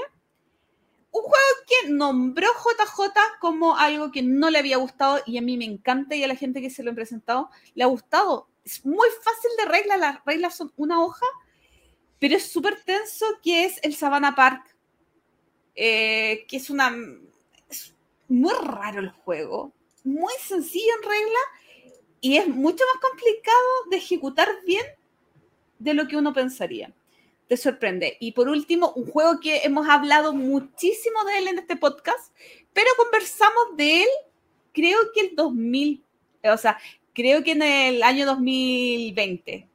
Estoy hablando del Rolling, eh, Rolling Realms, porque este juego fue el desarrollado por Jamie Steinmeier en pandemia, donde eh, al inicio de la pandemia todos lo estuvimos jugando con nuestros amigos online y que el 2021 salió eh, en físico y para mí es un juego que le guardo muchísimo cariño. Además de ser entretenido, pero le guardo muchísimo cariño por todo lo que, eh, por todos los grupos con los que lo jugué, por internet, por toda la historia que tiene detrás del desarrollo y de las variantes. Semana a semana Jamie hacía una transmisión en vivo donde variaban las reglas del juego. Siento, me siento parte de ese juego. JP, ahora te podemos escuchar. Un, dos, tres, probando. ¿Me escucha, no? Ah, ya, que no me dijeron nada. Ya. oye, no, lo dijeron todo, pues quizá eh, respaldar a Axel en esta rectificación de Cora eh, es un buen juego. A mí me, me parece eh, un juego entretenido con altas mecánicas interesantes. De nuevo. Me, me, me convencieron. No, es que la experiencia de dos fue horrible. Ah, puede que dado no. No, no, porque tiene el tema del orden, eh, del orden de, la, de, las acciones que eh, de de entrelazan. De Ado, pésimo juego, sí, pésimo totalmente. Juego. No. no, no, de, de, verdad es una experiencia súper buena. Eh, eh, Cora, buen juego. Y el otro juego que es bien simpático, que es un control de área con juego de basas. El Brian Boru, ¿no? ¿Lo, lo mencionaste, Axel, o no? Sí, lo mencioné la pasada, ah, pero. Ah, lo mencionaste. Pero es de los juegos de basa bacanes. Sí. Pero, pero quizás no explicaste que es un juego de basas con, con control de área, que, que, no. ¿Cuántos hay? Y está bueno, bien simpático. Lo jugué una sola vez y mi experiencia no, eh, no fue buena, pero por culpa mía, porque no le, no le, saqué la vuelta al juego. Entonces, pero es un juego que mecánicamente sí tengo ganas de volver a probar. Así que también le hago sí. una mención a Brian Boru. Amiguitos queridos, Llegó la hora de decir adiós. Llegó ah, la no, hora. a esta sección. Ah, a esta, ah, decía, ah. No, a esta sección eh, que nos dio mucha alegría. 21 capítulos, eh, hartos con JJ. Eh, que, que, es divertido este, este tema de colaboración, así como que nos manda un audio y después nosotros nos sorprendemos con sus viajes en el tiempo, con estas cositas entretenidas que hace. Con sus opiniones. Eh, sí, aunque no siempre estemos de acuerdo con él. Agradecerle muchísimo por... Eh, bueno, yo Por sé que lo disfrutó también, si tampoco es masoquista. Disfrut- Le gusta hablar de juegos y, y fue, fue muy entretenido este tiempo Sí. con él. Y eh, estén atentos a futuras colaboraciones. Y yo creo que cronología lúdica, digamos, está llegó a su fin, pero ¿quién sabe el futuro? ¿Quién ¿Qué sabe? puede Ah. tener el futuro? ¿Ah? Sí, espero, yo, yo espero que les haya, bueno, supongo que, le- porque fueron 21 si no nos dimos cuenta antes, pero espero que hayan disfrutado mucho esta sección eh, y agradecer mucho a JJ porque es un trabajazo el que, el que hizo. Piensa que recorrió 21 años de juegos de mesa. Eh, 21 años, no más, po. No, él No, no, partió 30. con- él no partió con nosotros. Ah, ¿cu- No, ¿cuánto fue, más o menos? Yo creo que debe haber estado unos 15 capítulos. Bueno, 15, pero Sí, 15 igual a- años de juegos de mesa, o sea, con una brutalidad de, de contenido. Así que muchísimas gracias, JJ, y vas a seguir participando con nosotros. Así que el sobre azul, no señor. No, señor. No invente. No invente, porque va a seguir. No, es que hubo finiquito y ahora lo recontratamos para que no pagarle la antigüedad. Oye, así que abogados laborales, abstenerse de llamar a JJ para, Ah. para darle consejos. ¿ah? Recordamos que soy abogado, pero bueno. Ah, ah, ah. Ups. Upsi.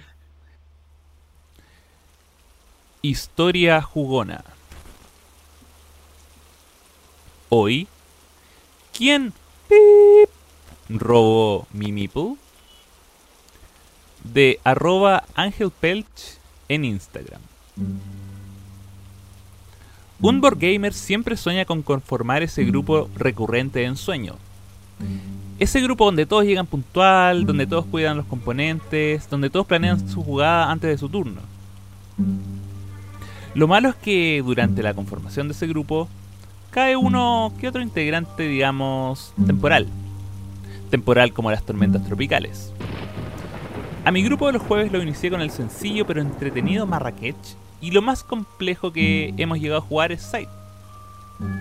La catástrofe sucedió la noche de Stone Age, más específicamente el Stone Age 15 aniversario, el cual tiene meeples serigrafiados. Esta información será relevante más adelante. Para esa noche seríamos el número mágico, 4. Tres regulares más otro amiguito de uno de nosotros. Un amiguito que había tenido la suerte de no conocer, al cual llamaremos Planín. Llegó la noche. Estábamos los tres regulares en mi casa, setup hecho, reglas repasadas, todo dispuesto. Cuando veo llegar a Planín con su novia. Yo estaba en shock. Los cavernícolas en el tablero estaban en shock. El resto de los jugadores no estaban en shock. Eran lo suficientemente nuevos en el hobby como para darse cuenta de la falta de etiqueta en la mesa de juegos que implica romper el número de jugadores. Lo entendí. Era su primera noche de juegos, no entendía las reglas básicas de etiqueta, no pasa nada. Después saludó. Lo primero que me dijo fue... Hola, soy Planín y soy hétero. me quedé frío. Uno, como gay, sabe lo que implica lidiar con alguien a quien ese comentario le parece divertido. Solo respondí, qué bueno, no lo hubiera sospechado. Ambos reímos incómodamente y mantuvimos una cordialidad forzada a partir de ahí. Comencé a leer las reglas y sí, lo adivinaron. Empezó a ver el celular.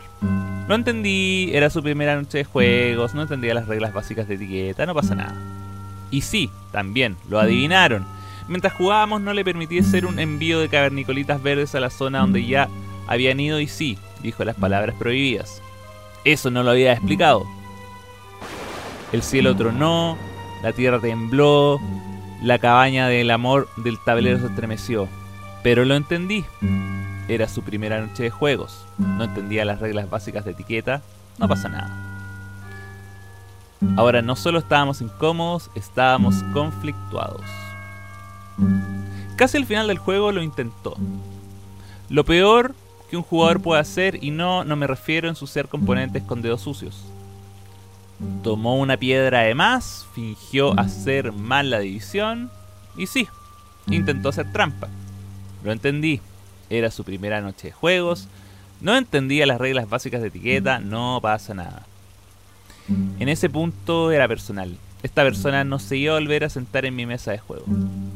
Terminamos, no recuerdo quién ganó, solo recuerdo que él perdió y eso era lo importante. Ahora, lo peor estaba por venir.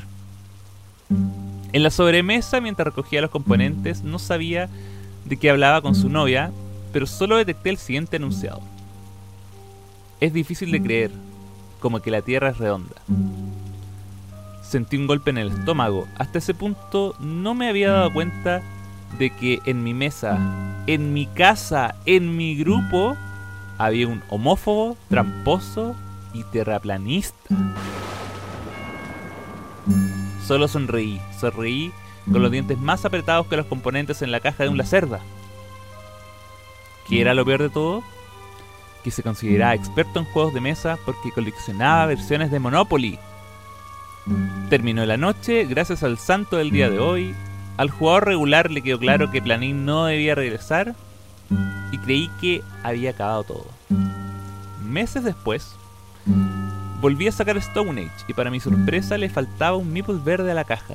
¿Y quién jugó con los verdes la vez anterior? Planín, el maldito Planín. Se lo robó él, no tengo pruebas, pero tampoco dudas. Ahora tengo un juego incompleto, sin la posibilidad de conseguir un meeple igual tan específico. Yo ya lo superé, pero la tribu verde de mi Stone Age no ha vuelto a ser la misma desde ese día.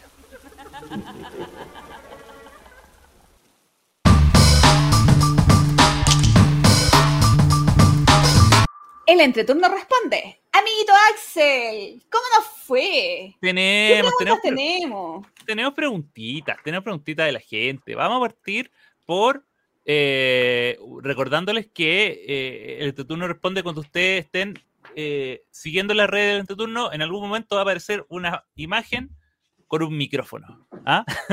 con un fondo negro, y que hizo alguna pregunta para tu turno responde, y la gente que nos sigue en Instagram, en Facebook, puede mandar sus preguntas y nosotros las vamos a responder. Así de sencillo. Así que vamos a partir por la gente que nos escribió por Facebook. Tenemos a Edwin Elber que nos dice cómo determina el precio para poner en venta un juego usado. Mira. Es complicado. Eh, partiendo si es que el juego está o no está disponible en el mercado actualmente. Es un muy buen punto. Eh, como cotización en la tienda y, no sé, mm, puede ser como un 20%, pero depende de muchos factores como stock, eh, idioma, estado, y todo eso va subiendo, bajando. Eh, yo creo que como que la línea es el 20 que sube y baja dependiendo de, estados distintos, ¿o no? No sé cuánto es el 20% de, de algo, así que da lo mismo. o sea, me, refiero que debería haberme metido en la calculadora de algo para, para haber dicho si lo que dije era mentira o verdad, porque capaz que solamente Mira, yo, un 10. Yo, trato, yo trato de ser más generoso. Como que me gusta que el juego usado sea como una oportunidad para alguien que lo está buscando.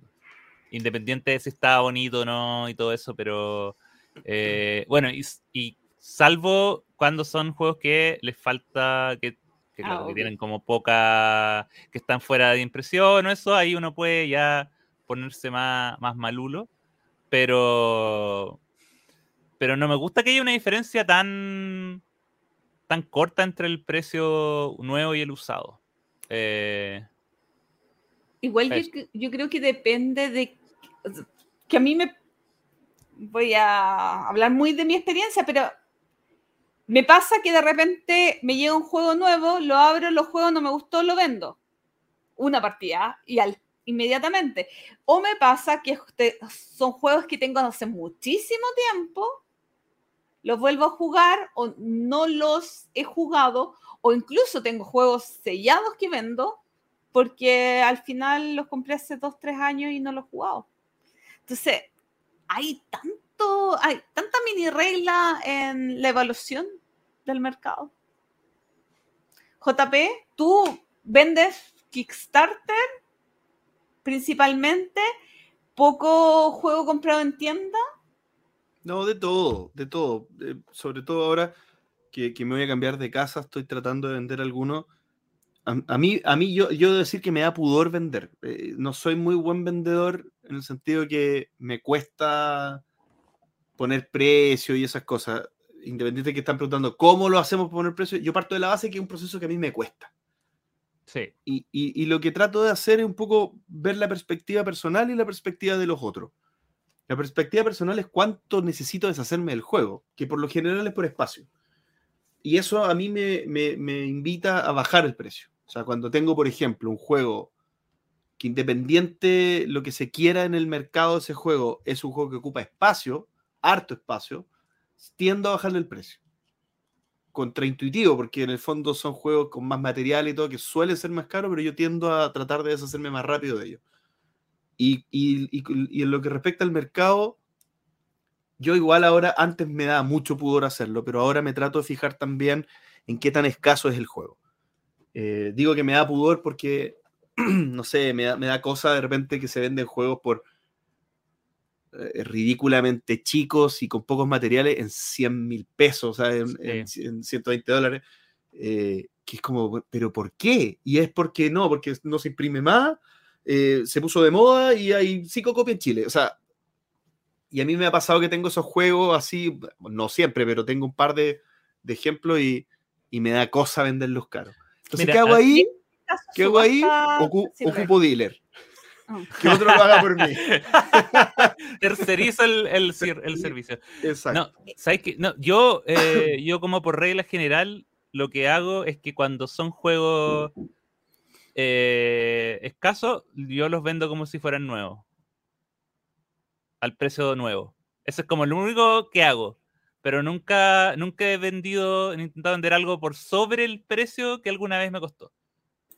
Bueno, a mí me pasó una vez que vendí. ¿Ah? Mentira, pero bueno. ¿Cómo que mentira? El A mí me juego que ven. Bueno, perdón. Ya. No, Me perdón, costó perdón. eso. No te No, iba- eso. Sí. I- Iba a decir que yo vendí un juego más caro de lo que lo compré. No voy a decir cuál porque no quiero, no quiero que. Pero que da lo mismo si esa persona que me lo compró sabía más caro de lo que yo lo compré. Y cuando me lo compró me dijo, lo vendiste muy barato. Y yo, Ah, bueno, Bueno, sí, porque, bien. porque había pasado que se había agotado y todo el mundo lo estaba comprando al, al doble. Yo tampoco lo habría vendido al doble. O sea, no, no me habría sentido cómodo vendiéndolo al doble. Pero Ah, bueno, son- Y una vez me pasó que vendí un, un King of Tokyo. eh, y cuando estaba cuando estaba saliendo para juntarme a entregarlo, lo revisé para que estuviera todo y se, me, me di cuenta que faltaba el manual. Que daba lo mismo porque igual era una persona que lo estaba comprando porque eh, por coleccionismo, porque era como una edición de las primeras gringas y como que le faltaba y no sé qué, ¿ya? Entonces, él sabía jugarlo. Pero dije, mira, se me perdió el, manual y, y voy saliendo tarde, así que se lo vendí a 10 lucas. le dije ahí mismo, como, oye, ¿sabéis qué? Mira, se me, se me quedó el manual, así que eh, dame 10 lucas nomás. A, a mí me pasó con Castillo de Borgoña, tenía una edición que la caja estaba muy mal porque le había caído agua. eh, cuando me llegó Correos de Chile le había puesto agua, pero todos los componentes adentro estaban impecables. Igual, eh, así como fue costo, valor casi regalo, eh, que tengo un mejor hogar porque... ¿Para qué voy a irme a sacar? No, hay- muchos factores que influyen, pero lo que decíamos, agregar un poquito, cuando tienes mucha duda en un precio, porque no hay stock, porque lo, que sea, remate. Eh, Ah, sí. te, te evitas esa crisis de, ok, yo creo que este juego, no, no te sientes que perdiste dinero. O sea, como este juego, si lo pongo muy caro, me voy a sentir mal, que el mercado no, o no se va a ir rápido, que en el fondo igual uno cuando vende es lo mismo que CJP, por lo general cuando uno ya decide es que ya, quiero que se vaya y a veces uno lo pone como muy caro, no porque, o porque y la gente no lo compra nomás. O a veces de repente cae como en malas fechas. Si también hay que poner como cierto timing. Así que, bueno, una respuesta bastante, un análisis bastante profundo, un mini tema de la profundo. semana. René Soria dice qué juegos tienen a la mano o en su bolsa de juegos listos para su próxima sesión de juego. Eh, y una pregunta que siento que es para mí, porque yo tengo una, mi mochila de juego que siempre tiene dos y ahora tiene tres, por lo general, que es Scout, Tichu y Maskman. Siempre están ahí, más que nada por su tamaño, pero y porque son increíbles y por su calidad. Eh, pero claro, yo, tengo una mochila eh, que es con la que siempre salgo cuando juego y nunca salen de ese lugar. Ahí, ahí habitan. Yo para sacar no.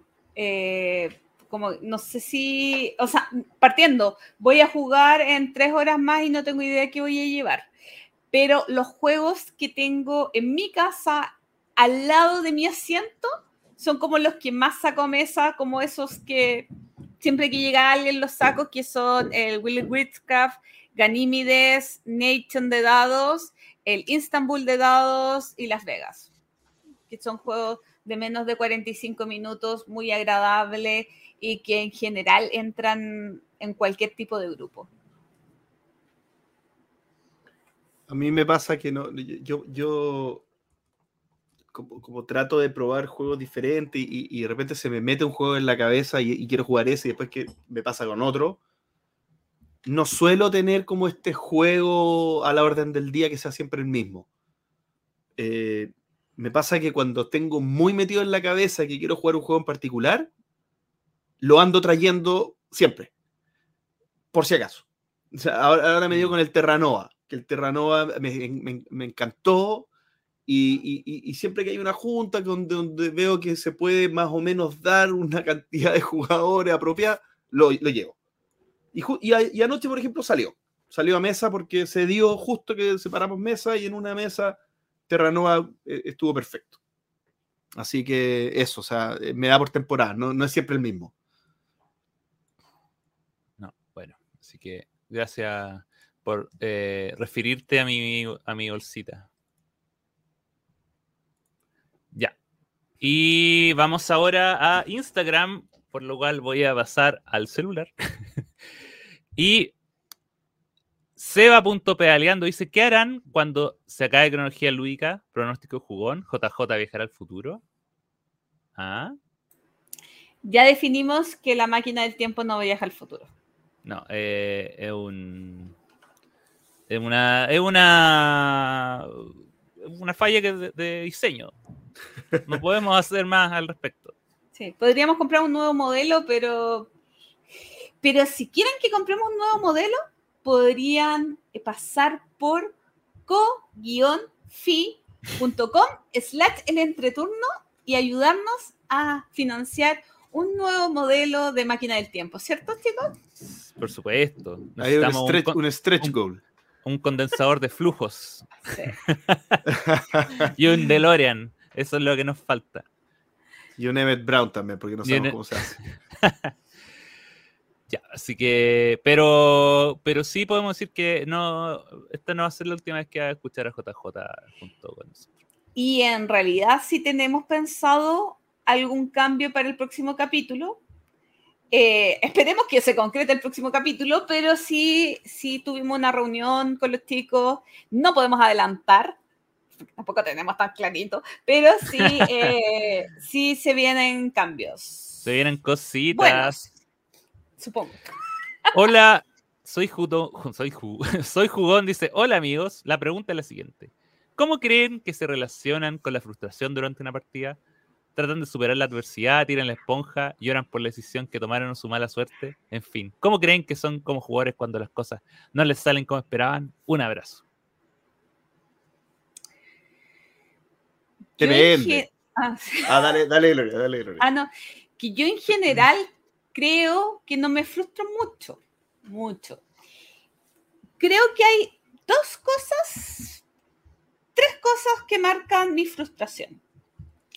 Uno, no haber entendido bien las reglas desde un principio, que rara vez pasa como que hay algo que puntuaba, eh, no lo entendí y no lo, como que un error garrafal. Eh, y eso sí me, me molesta y me frustra mucho. Eh, lo segundo se me olvidó. Y lo tercero es que actualmente estoy con un pequeño problema a la vista, eh, que me molesta la luz y generalmente ando con gafas de sol. Y esto me impide ver algunas cosas, no sé, no, mi visión no está igual que antes. Y me pasó, eh, que ya les comentaba en Palacio de Carrara, que, que sigo frustrada por esto.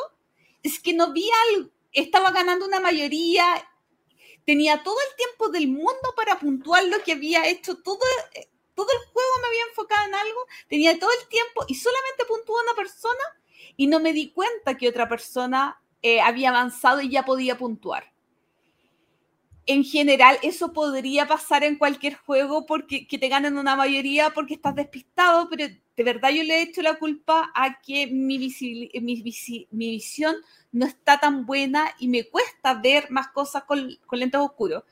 Eh, hasta el día de hoy, que esto fue el lunes y estamos a sábado, me siento frustrada.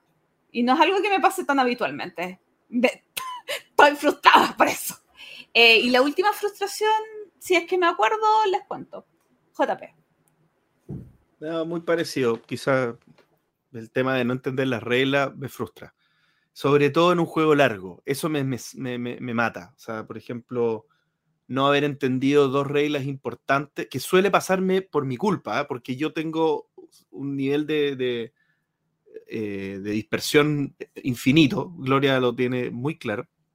Eh, y, y de repente las reglas muy complicadas a mí me cuesta seguirlas muchas veces a mí me gusta ser el que explica porque estoy seguro que voy a entenderlo bien.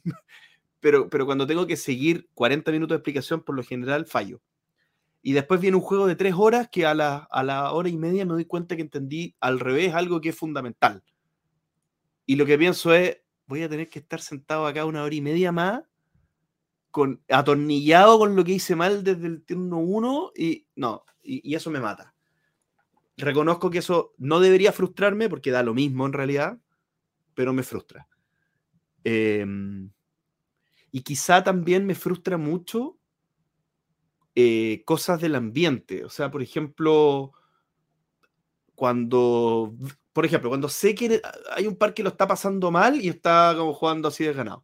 Me- a, mí, a mí no me da lo mismo. A mí me dan ganas pararme e irme. O sea, no, no, me, me- me- frustra, me, me- me pone mal. ¿ya? Eh, no, quizá esas dos cosas son Como como las, principales. antideportivas. Eh, claro. O sea, como no estar en, en la misma línea con los otros jugadores.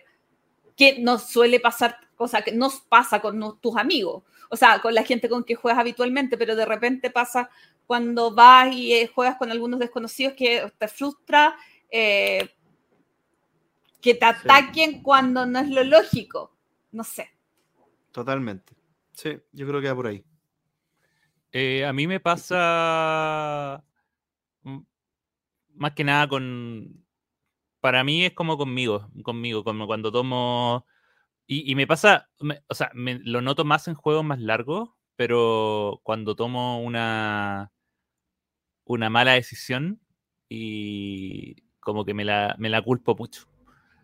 Pero entonces es como una frustración que tengo conmigo. Pero, y que obviamente en un juego más corto se me va a pasar más rápido.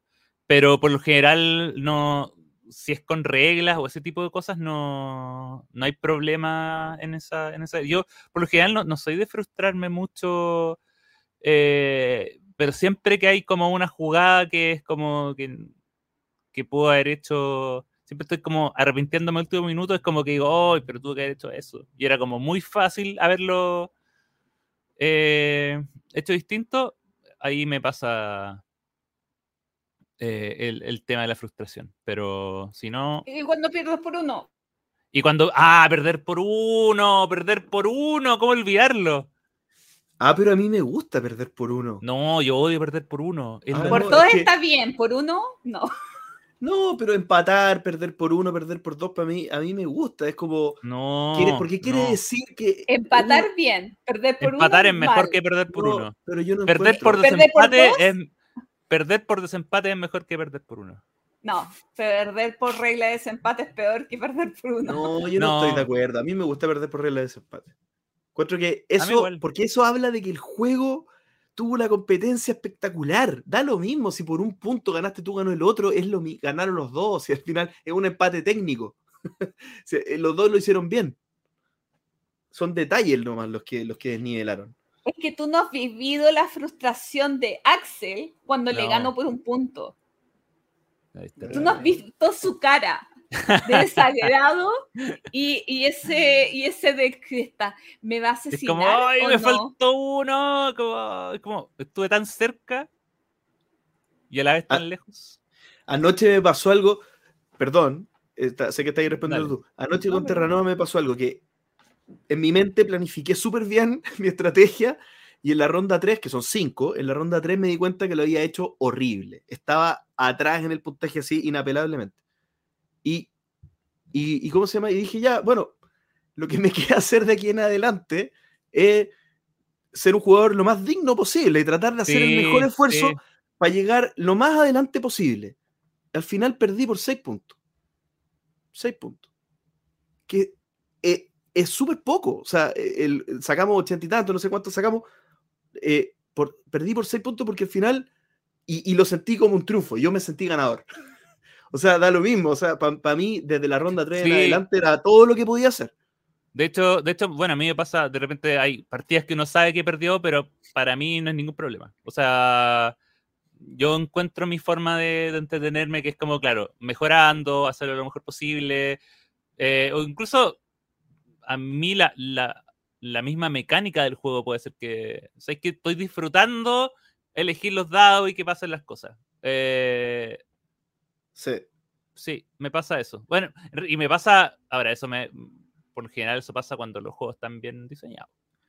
Sí, por ejemplo, con Sí. Sabica, Yo decía, "¿Dó- dó- ¿dónde están los cuchillos en esta casa? Por favor, mátenme, así como no termina nunca esta cuestión. Pero bueno, Así que. ¿quedan preguntitas o no? Pero por supuesto. Pero vamos a ellas. Juan Diego Vaz dice: ¿Cuál es el mejor juego que han jugado en marzo? ¡Auch! Así, corta. Para mí, Terranova, eh, lo, lo jugué en marzo, así que Terranova. Me encanta, me encantó, me encanta, lo, lo amo con locura. Eh, Yo voy a decir que siendo el último juego que jugué en marzo, Tiletum. que Ah, sí. Por eso yo, esto es lo que me- la información que me guardé de la reseña de Tiletum. ¿Qué tanto me gustó Tiletum? Es el último juego que jugué en marzo y es el juego que más me gustó. ¿Lo jugaste una sola vez? Y lo jugué una sola vez. O sea, ay, wow. Gua- Ya sé así. por ¡Wow! Sí. Y juego en ¿Sabes el naranjo. Muy bien. Eh, ¿Sabes que Yo no tengo Yo idea también. cuál fue el juego que más me gustó. Es que. Ah, ok, y tuve. Voy a decir de los 20 estrenos que tuve mejor cuál fue el que más me gustó, ¿ya? Porque, porque si no es muy complicado. Eh, y de hecho todavía sigue siendo complicado. No tengo idea cuál es el que más me gustó. Eh, hoy lo siento, queridos amigos, pero no tengo idea cuál fue el juego que más me... ¿Sabes qué? Probablemente de los estrenados, que más me gustó fue Orichalcum. Orichalcum, Ay, Gloria, te odio. eh, que es un juego de, mm, De, de Bruno Catala. de Bruno Catala, muy sencillito, pero que funciona súper bien, Mm, muy agradable de jugar, muy, muy agradable. Te odio, Gloria, te odio. Porque lo jugaste. te odio porque lo, lo has jugado y yo no. Sí. Eh, más preguntas. Sí. Sebastián, Sebastián Eses nos dice pregunta loca. ¿Ya? Pregunta loca. Asumiendo que son, eh, asumiendo que las cosas en este mundo son finitas, ¿qué piensa cada uno de cuál podría ser la razón del fin del entreturno? ¿Trasladarse a vivir a otro país? ¿Tener hijos? ¿Colapsar de tantos juegos de mesa y no querer saber más de ellos? ¿El cansancio? ¿La pasión por otro hobby? ¿La muerte? Porque llegaron con el podcast hasta el fin de sus vidas. Pregunto a modo, pregunto a modo de juego. Quiero que el entreturno exista por siempre. No, oye, a modo de juego quiero que el entreturno exista por siempre. A modo de juego. claro. Vamos a hacer un juego del entreturno y puede existir para siempre. Buena pregunta. Eh, la voy a responder por mí para que no haya. eh, no, yo, no, yo no sabía que estaba esta pregunta, así que va a ser totalmente espontánea mi respuesta. Eh, yo creo que el cansancio puede ser una- un tema, porque eh, creo que el, el, el- el- esfuerzo que uno le dedica, aunque no parezca, eh, es, bastante más que, que- solamente el tiempo en el que estamos acá conversando, que es como la parte entretenida. Pero eh, hay que, hay que hacer cosas que, que, que, que por cómo somos, hay cosas que nos cuestan más que, que, que otras. Por ejemplo, a mí me cuesta mucho eh, estar más presente, me cuesta mucho eh, estar eh, atento a las redes sociales, pero más que porque no quiera hacerlo ni nada, porque a mí me cuestan ese tipo de cosas. El tema de la edición se le dedica harto tiempo también, entonces, independiente que uno lo hace con harto cariño, creo que el cansancio puede ser un tema. Y el otro tema, pero creo que nos hemos preocupado eh, en mayor o menor medida de, de que no sea tanto un problema, es la monotonía Mm. eh, caer en, en la repetición. Creo que sin duda es un llamado de atención. Puede o puede, puede o puede no ser un elemento como para terminar algo. Nosotros lo hemos tomado como oportunidad para poder re- re- reinventarnos y poder tener un poco más de frescura eh, en los capítulos. O sea, en ese sentido creo que, que esas dos cosas para mí. Yo estoy muy de acuerdo con JP. porque estoy de acuerdo con JP, que generalmente no estoy de acuerdo con JP, que también podría ser una causal, pero no. Eh, bueno, Algún día tener, un desacuerdo, un desacuerdo tan grande que ya eso es desde el minuto cero, por Gloria. Entonces, si ya llevamos esta cantidad de años, ya no fue causal ya. claro. como, ¿cuándo será la gota que rebalsa el.? No, ya. ya el vaso tiene como 40 litros. El vaso. Tiene... Claro, creo que ya el capítulo 40, hasta ahí podría haber sido. Pero ya después es como.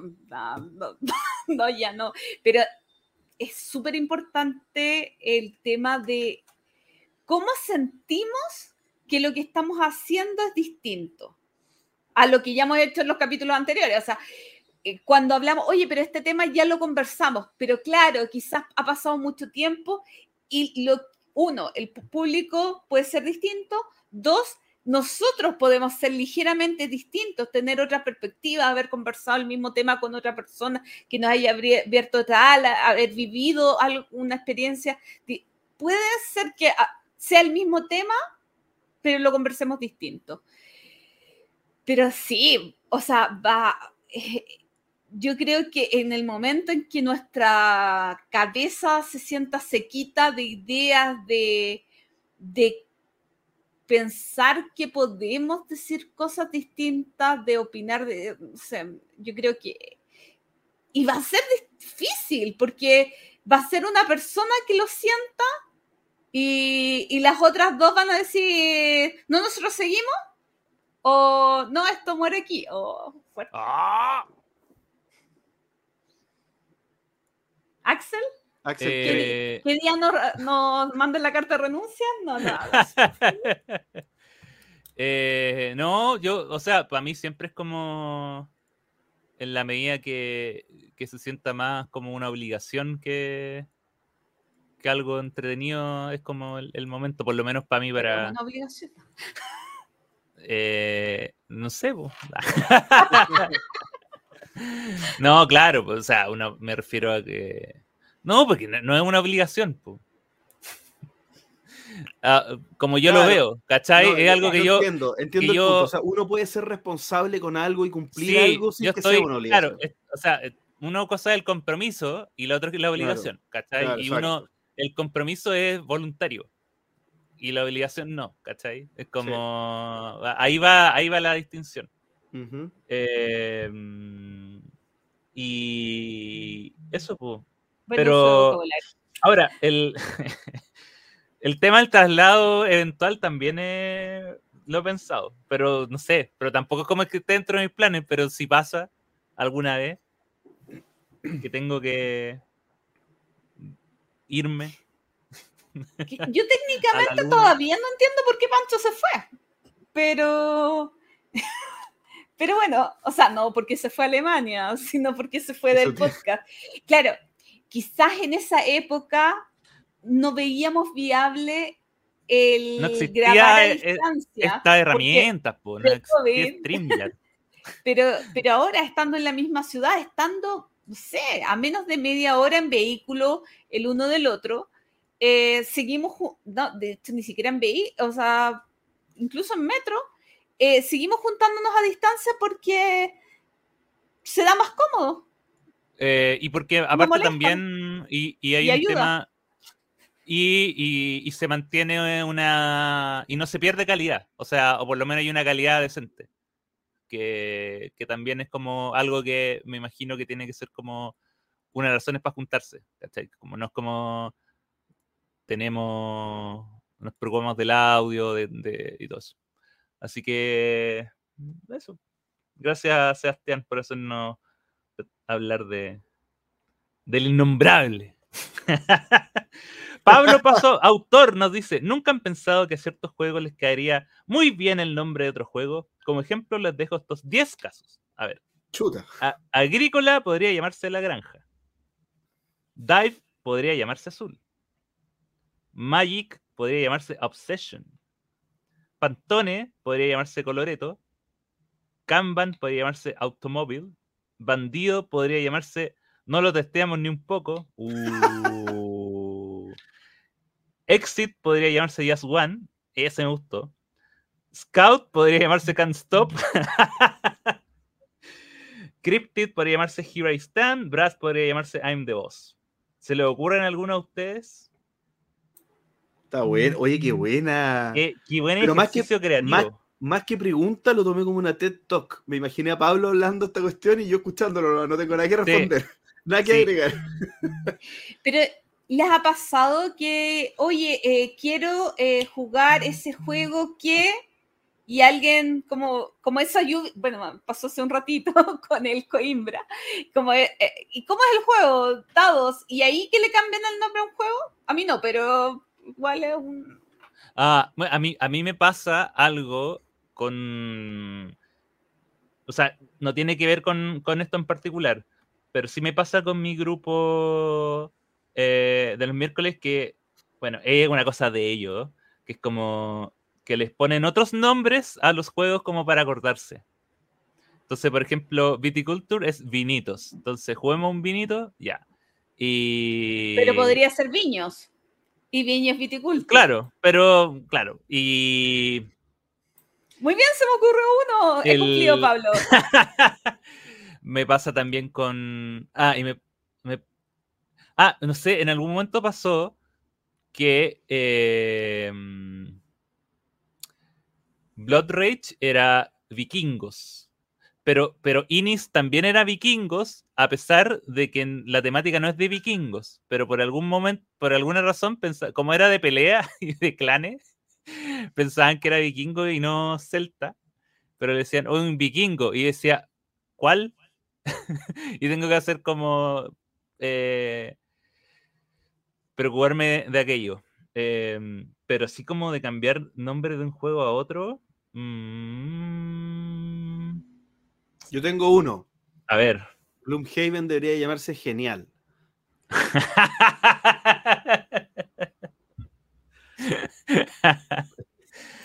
Todo porque estamos con video y al lado de mi cara está el genial. Sí, estaba mirando a ver si se me ocurría algo. Ay. Es, oportunidad para basurear de nuevo Cascadia. ¿ah? Ah, claro. Cascadia se debería llamar. Ah, yo tengo uno. A ver. Cascadia debería llamarse Deception. Ah, ja, ja, ja, ja, ja. Ja, ja, ja, ja, ja. Ay, muy bueno. Muy bueno. Eh, Ya. Land se podría llamar Meeple Círculo y Meeple bueno, Círculo. todos los Meeple se podrían llamar con otro, otro cambio. Oye, ya no, no, Eh, es que me, me bueno, estoy demorando az- mucho, ya, pero está bueno. azul, está bueno. azul 4 podría no llamarse azul. Y, Eh, claro, podría llamar cosa. Cálico. ser igual de malo. Eh, Cálico. y em, no, Scout podría llamarse el grande. el grande. Y Tichu debería llamarse Life. El juego de la vida. Qué profundos mensajes. Ya. Y la última pregunta de Gas Gas Azuero dice: Hola muchachos, yo les tengo una pregunta. ¿Qué habilidades creen ustedes que han desarrollado gracias al hecho de jugar juegos de mesa y que les haya servido para su vida diaria y o laboral?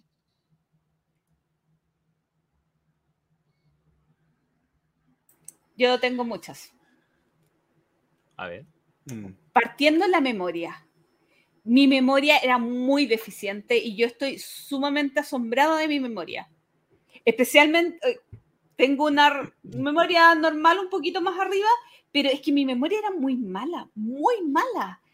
Y claro, usted, ustedes como no vivieron eso, no pueden ver el comparativo que yo siempre voy a estar muy asombrada de lo que ha mejorado mi memoria gracias a los juegos de mesa. Lo otro es mi concentración. eh, o, o quizás mi abstracción del espacio, o de, como del espacio-tiempo, y, y lo que te absorbe un juego y te concentra. Y, y por último, lo anoté acá. Ah, ya, sí, no me entendía la letra. Eh, a escribir mejor. siempre ha sido, sigue siendo mala, pero mi comprensión de lectura igual ha mejorado. Poco, pero algo.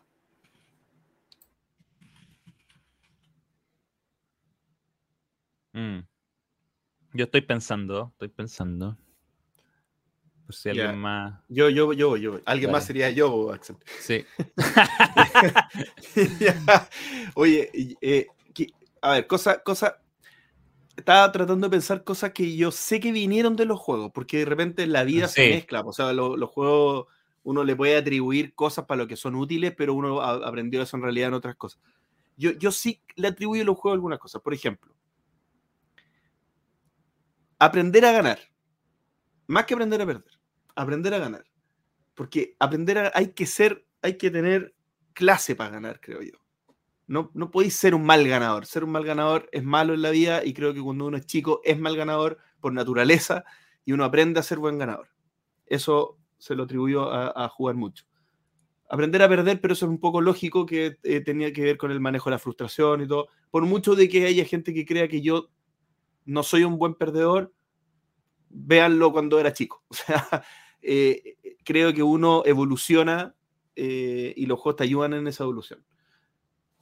La teoría de juegos como un pensamiento aplicado a la vida también, y esto es muy valioso para mí, eh, sobre todo para la negociación, para poder, eh, para el trabajo, para cosas en las que uno tiene que anteponerse a lo que el otro quiere. ¿ya? Pensar lo que el otro quiere y aplicarlo a la vida es tremendamente útil y de verdad que es aplicable. O sea, voy a poner el trabajador acá, pero espérate, el otro lo quiere, hay apuro, necesito esto, lo necesita el otro.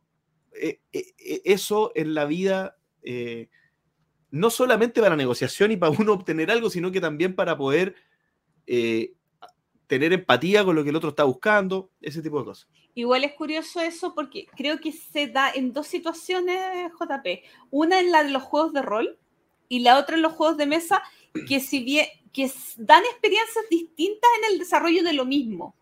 En el juego de rol, al interpretar un personaje, vas más allá con la empatía de, de- sentimientos y cosas por el estilo.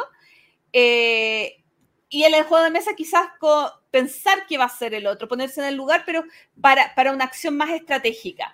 Eh, lo mismo en tema, o sea, como que ambos abarcan las mismas habilidades, pero de diferente manera, entonces hacen un muy buen complemento también. Sí, a ver, yo creo que eh, por lo general a mí me, pa- me- me pasa un poco al revés, como que, eh, o sea, igual uso, me, gusta usar el, como el campo de los juegos de mesa como para testear habilidades o, o cosas que eh, de, la, de la vida que ya tengo. Eh, eh, entonces, de, de cierta manera también es como un campo de desarrollo, pero yo creo que una habilidad que antes yo no pensaba tener y que, y que, y que me ha ayudado harto es como explicar cosas en general o como condensar o hacer resúmenes de ideas sin, pero como todo a nivel mental. Eh, sigo sin, me, da risa cuando, o, o más, más que risa como que entiendo, por ejemplo, cuando la, cuando la Gloria se enfrenta a explicar un juego y arma una hojita y escribe. Y me imagino que, claro, eso para, para la gloria es como una forma de ordenar y de tener como una especie de libreto. Yo hago todo eso, pero en la mente. ¿Cachai? Eh, nunca, nunca tuve la necesidad y, y tampoco, o más que necesidad, como la, eh, la costumbre de llevarlo como papel. Eh, y, y obviamente el enfrentarme a, a las reglas de los juegos de mesa me, me ha ayudado como a explicar ciertas cosas, con, a darle estructura al pensamiento. Eh, y eso es algo que me sirve tanto como eh, en este mundo, como también cuando tengo que escribir artículos y cosas así, porque eh, sobre todo cuando hay que explicar algo. Eh, claro, ahí uno también puede decir, eh, es una retroalimentación porque es como parte, parte de una de la misma carrera, de las cosas que siempre he hecho, pero pero me, me, me, me llama la atención. Así que eso es como una cosa que podría tomar en cuenta. Y, y la otra que no tiene que ver con los juegos de mesa en sí, eh, pero, pero sí me ha ayudado como a, a desarrollar mi tema estadístico. Eh, que al final, de nuevo, es como. eh, lo veo más como aplicar campos que en la vida me gustan, pero que, no sé, en, en mi trabajo no, no me sirve la estadística. Pero sí lo puedo aplicar a juegos de mesa y como eh, con, con los traqueos de cosas llevar como todos esos puntos. Así que. Eh, y creo que todo eso al final me, me genera orden. Y también yo creo que también quedan un poco con, con los mismos géneros de juego. O sea, como que por algo no me gustan los juegos caóticos. Porque yo como que busco más orden el, al momento de jugar. Y eso es como, mientras más me estructure la mente, mejor. Creo que eso podría ser algo que me ha ayudado a desarrollar este, este mundete. Ah, y a editar videos en, en el, en el celular. Por supuesto. Por Una supuesto. habilidad obligatoria a la Por hora de jugar un juego. Sí, todas las personas tenemos que hacer un curso de edición de video Es antes de presentarse Obvio. a mi primer frutal. obvio. Y terminamos las preguntas. Uh, Les aviso. Oye, buenas las preguntas, no eran tantas. Pero buenas las preguntas, pero hoy nos, buenas, buenas. nos estrujaron. Hace tiempo que no disfruto tanto un entreturno responde. Muy bien, muy bien. Sigan así. Felicitaciones. Siga- siete. Excelente, muy bien. Estuvieron espectacular. Y quizá ya no hay más que decir. Solamente que recuerden los que están en Santiago o cerca de Santiago que en un ratito más tendremos, en un ratito más, en unos días más tenemos el Ludifest en Estación Mapocho. Van a estar los famosos y queridos amigos del entreturno para que puedan sacarse fotos, entrevistarlos o ignorarlos como hace la mayor cantidad de las personas. O, eh, pero acercarse también a, a, a mí y decir un scoutcito. Y ustedes saben, como ya respondí, que siempre va a estar en mi mochila. Exactamente. Y ¿Te también dejarán recordar, entrar con un scout? Obvio. Pues es chiquitito. y también recordar que pueden, Gloria lo dijo, pero lo vamos a recordar también, que pueden ayudarnos a seguir con, eh, con el financiamiento, que para nosotros es muy duro de todo lo que hacemos aquí en el entreturno en nuestro coffee, www.co-fi.com slash el entreturno y ahí pueden contribuir con un cafecito, un cafecito, ¿qué es un cafecito? Es un café. Para nosotros es un mundo, pero para ustedes son cafecitos, así que los invitamos a que nos ayuden en coffee.com slash el entreturno. Bueno, con esto llegamos entonces al final del capítulo 121 del entreturno, con muchas emociones, el término de una era de JJ, pero comenzando una, una nueva era con cositas que se vienen cositas. Eh, así que terminó algo para que nazca algo nuevo y también una muy entretenida sección del Entreturno Responde y una gran reseña, un juego que nos encantó a los tres, Tiletum. Todo esto vivimos en el capítulo 121. Agradecerles por habernos escuchado. Hasta la próxima.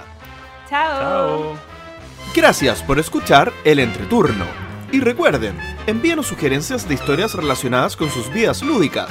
Pueden ser de terror, tragedia, graciosas o hasta de traición. Recuerden también escribirnos para participar en nuestra sección El Entreturno Responde. ¿Y ustedes quieren que JJ continúe aportando contenido? Envíenos sus comentarios al correo elentreturno.gmail.com. Además, envíenos preguntas o temas que quieran que conversemos en el programa. Síganos en Facebook, en Twitter, en Instagram y suscríbanse a nuestro canal de YouTube. Escúchanos en un mes más en nuestro próximo capítulo de El Entreturno. Gracias de nuevo y hasta la próxima.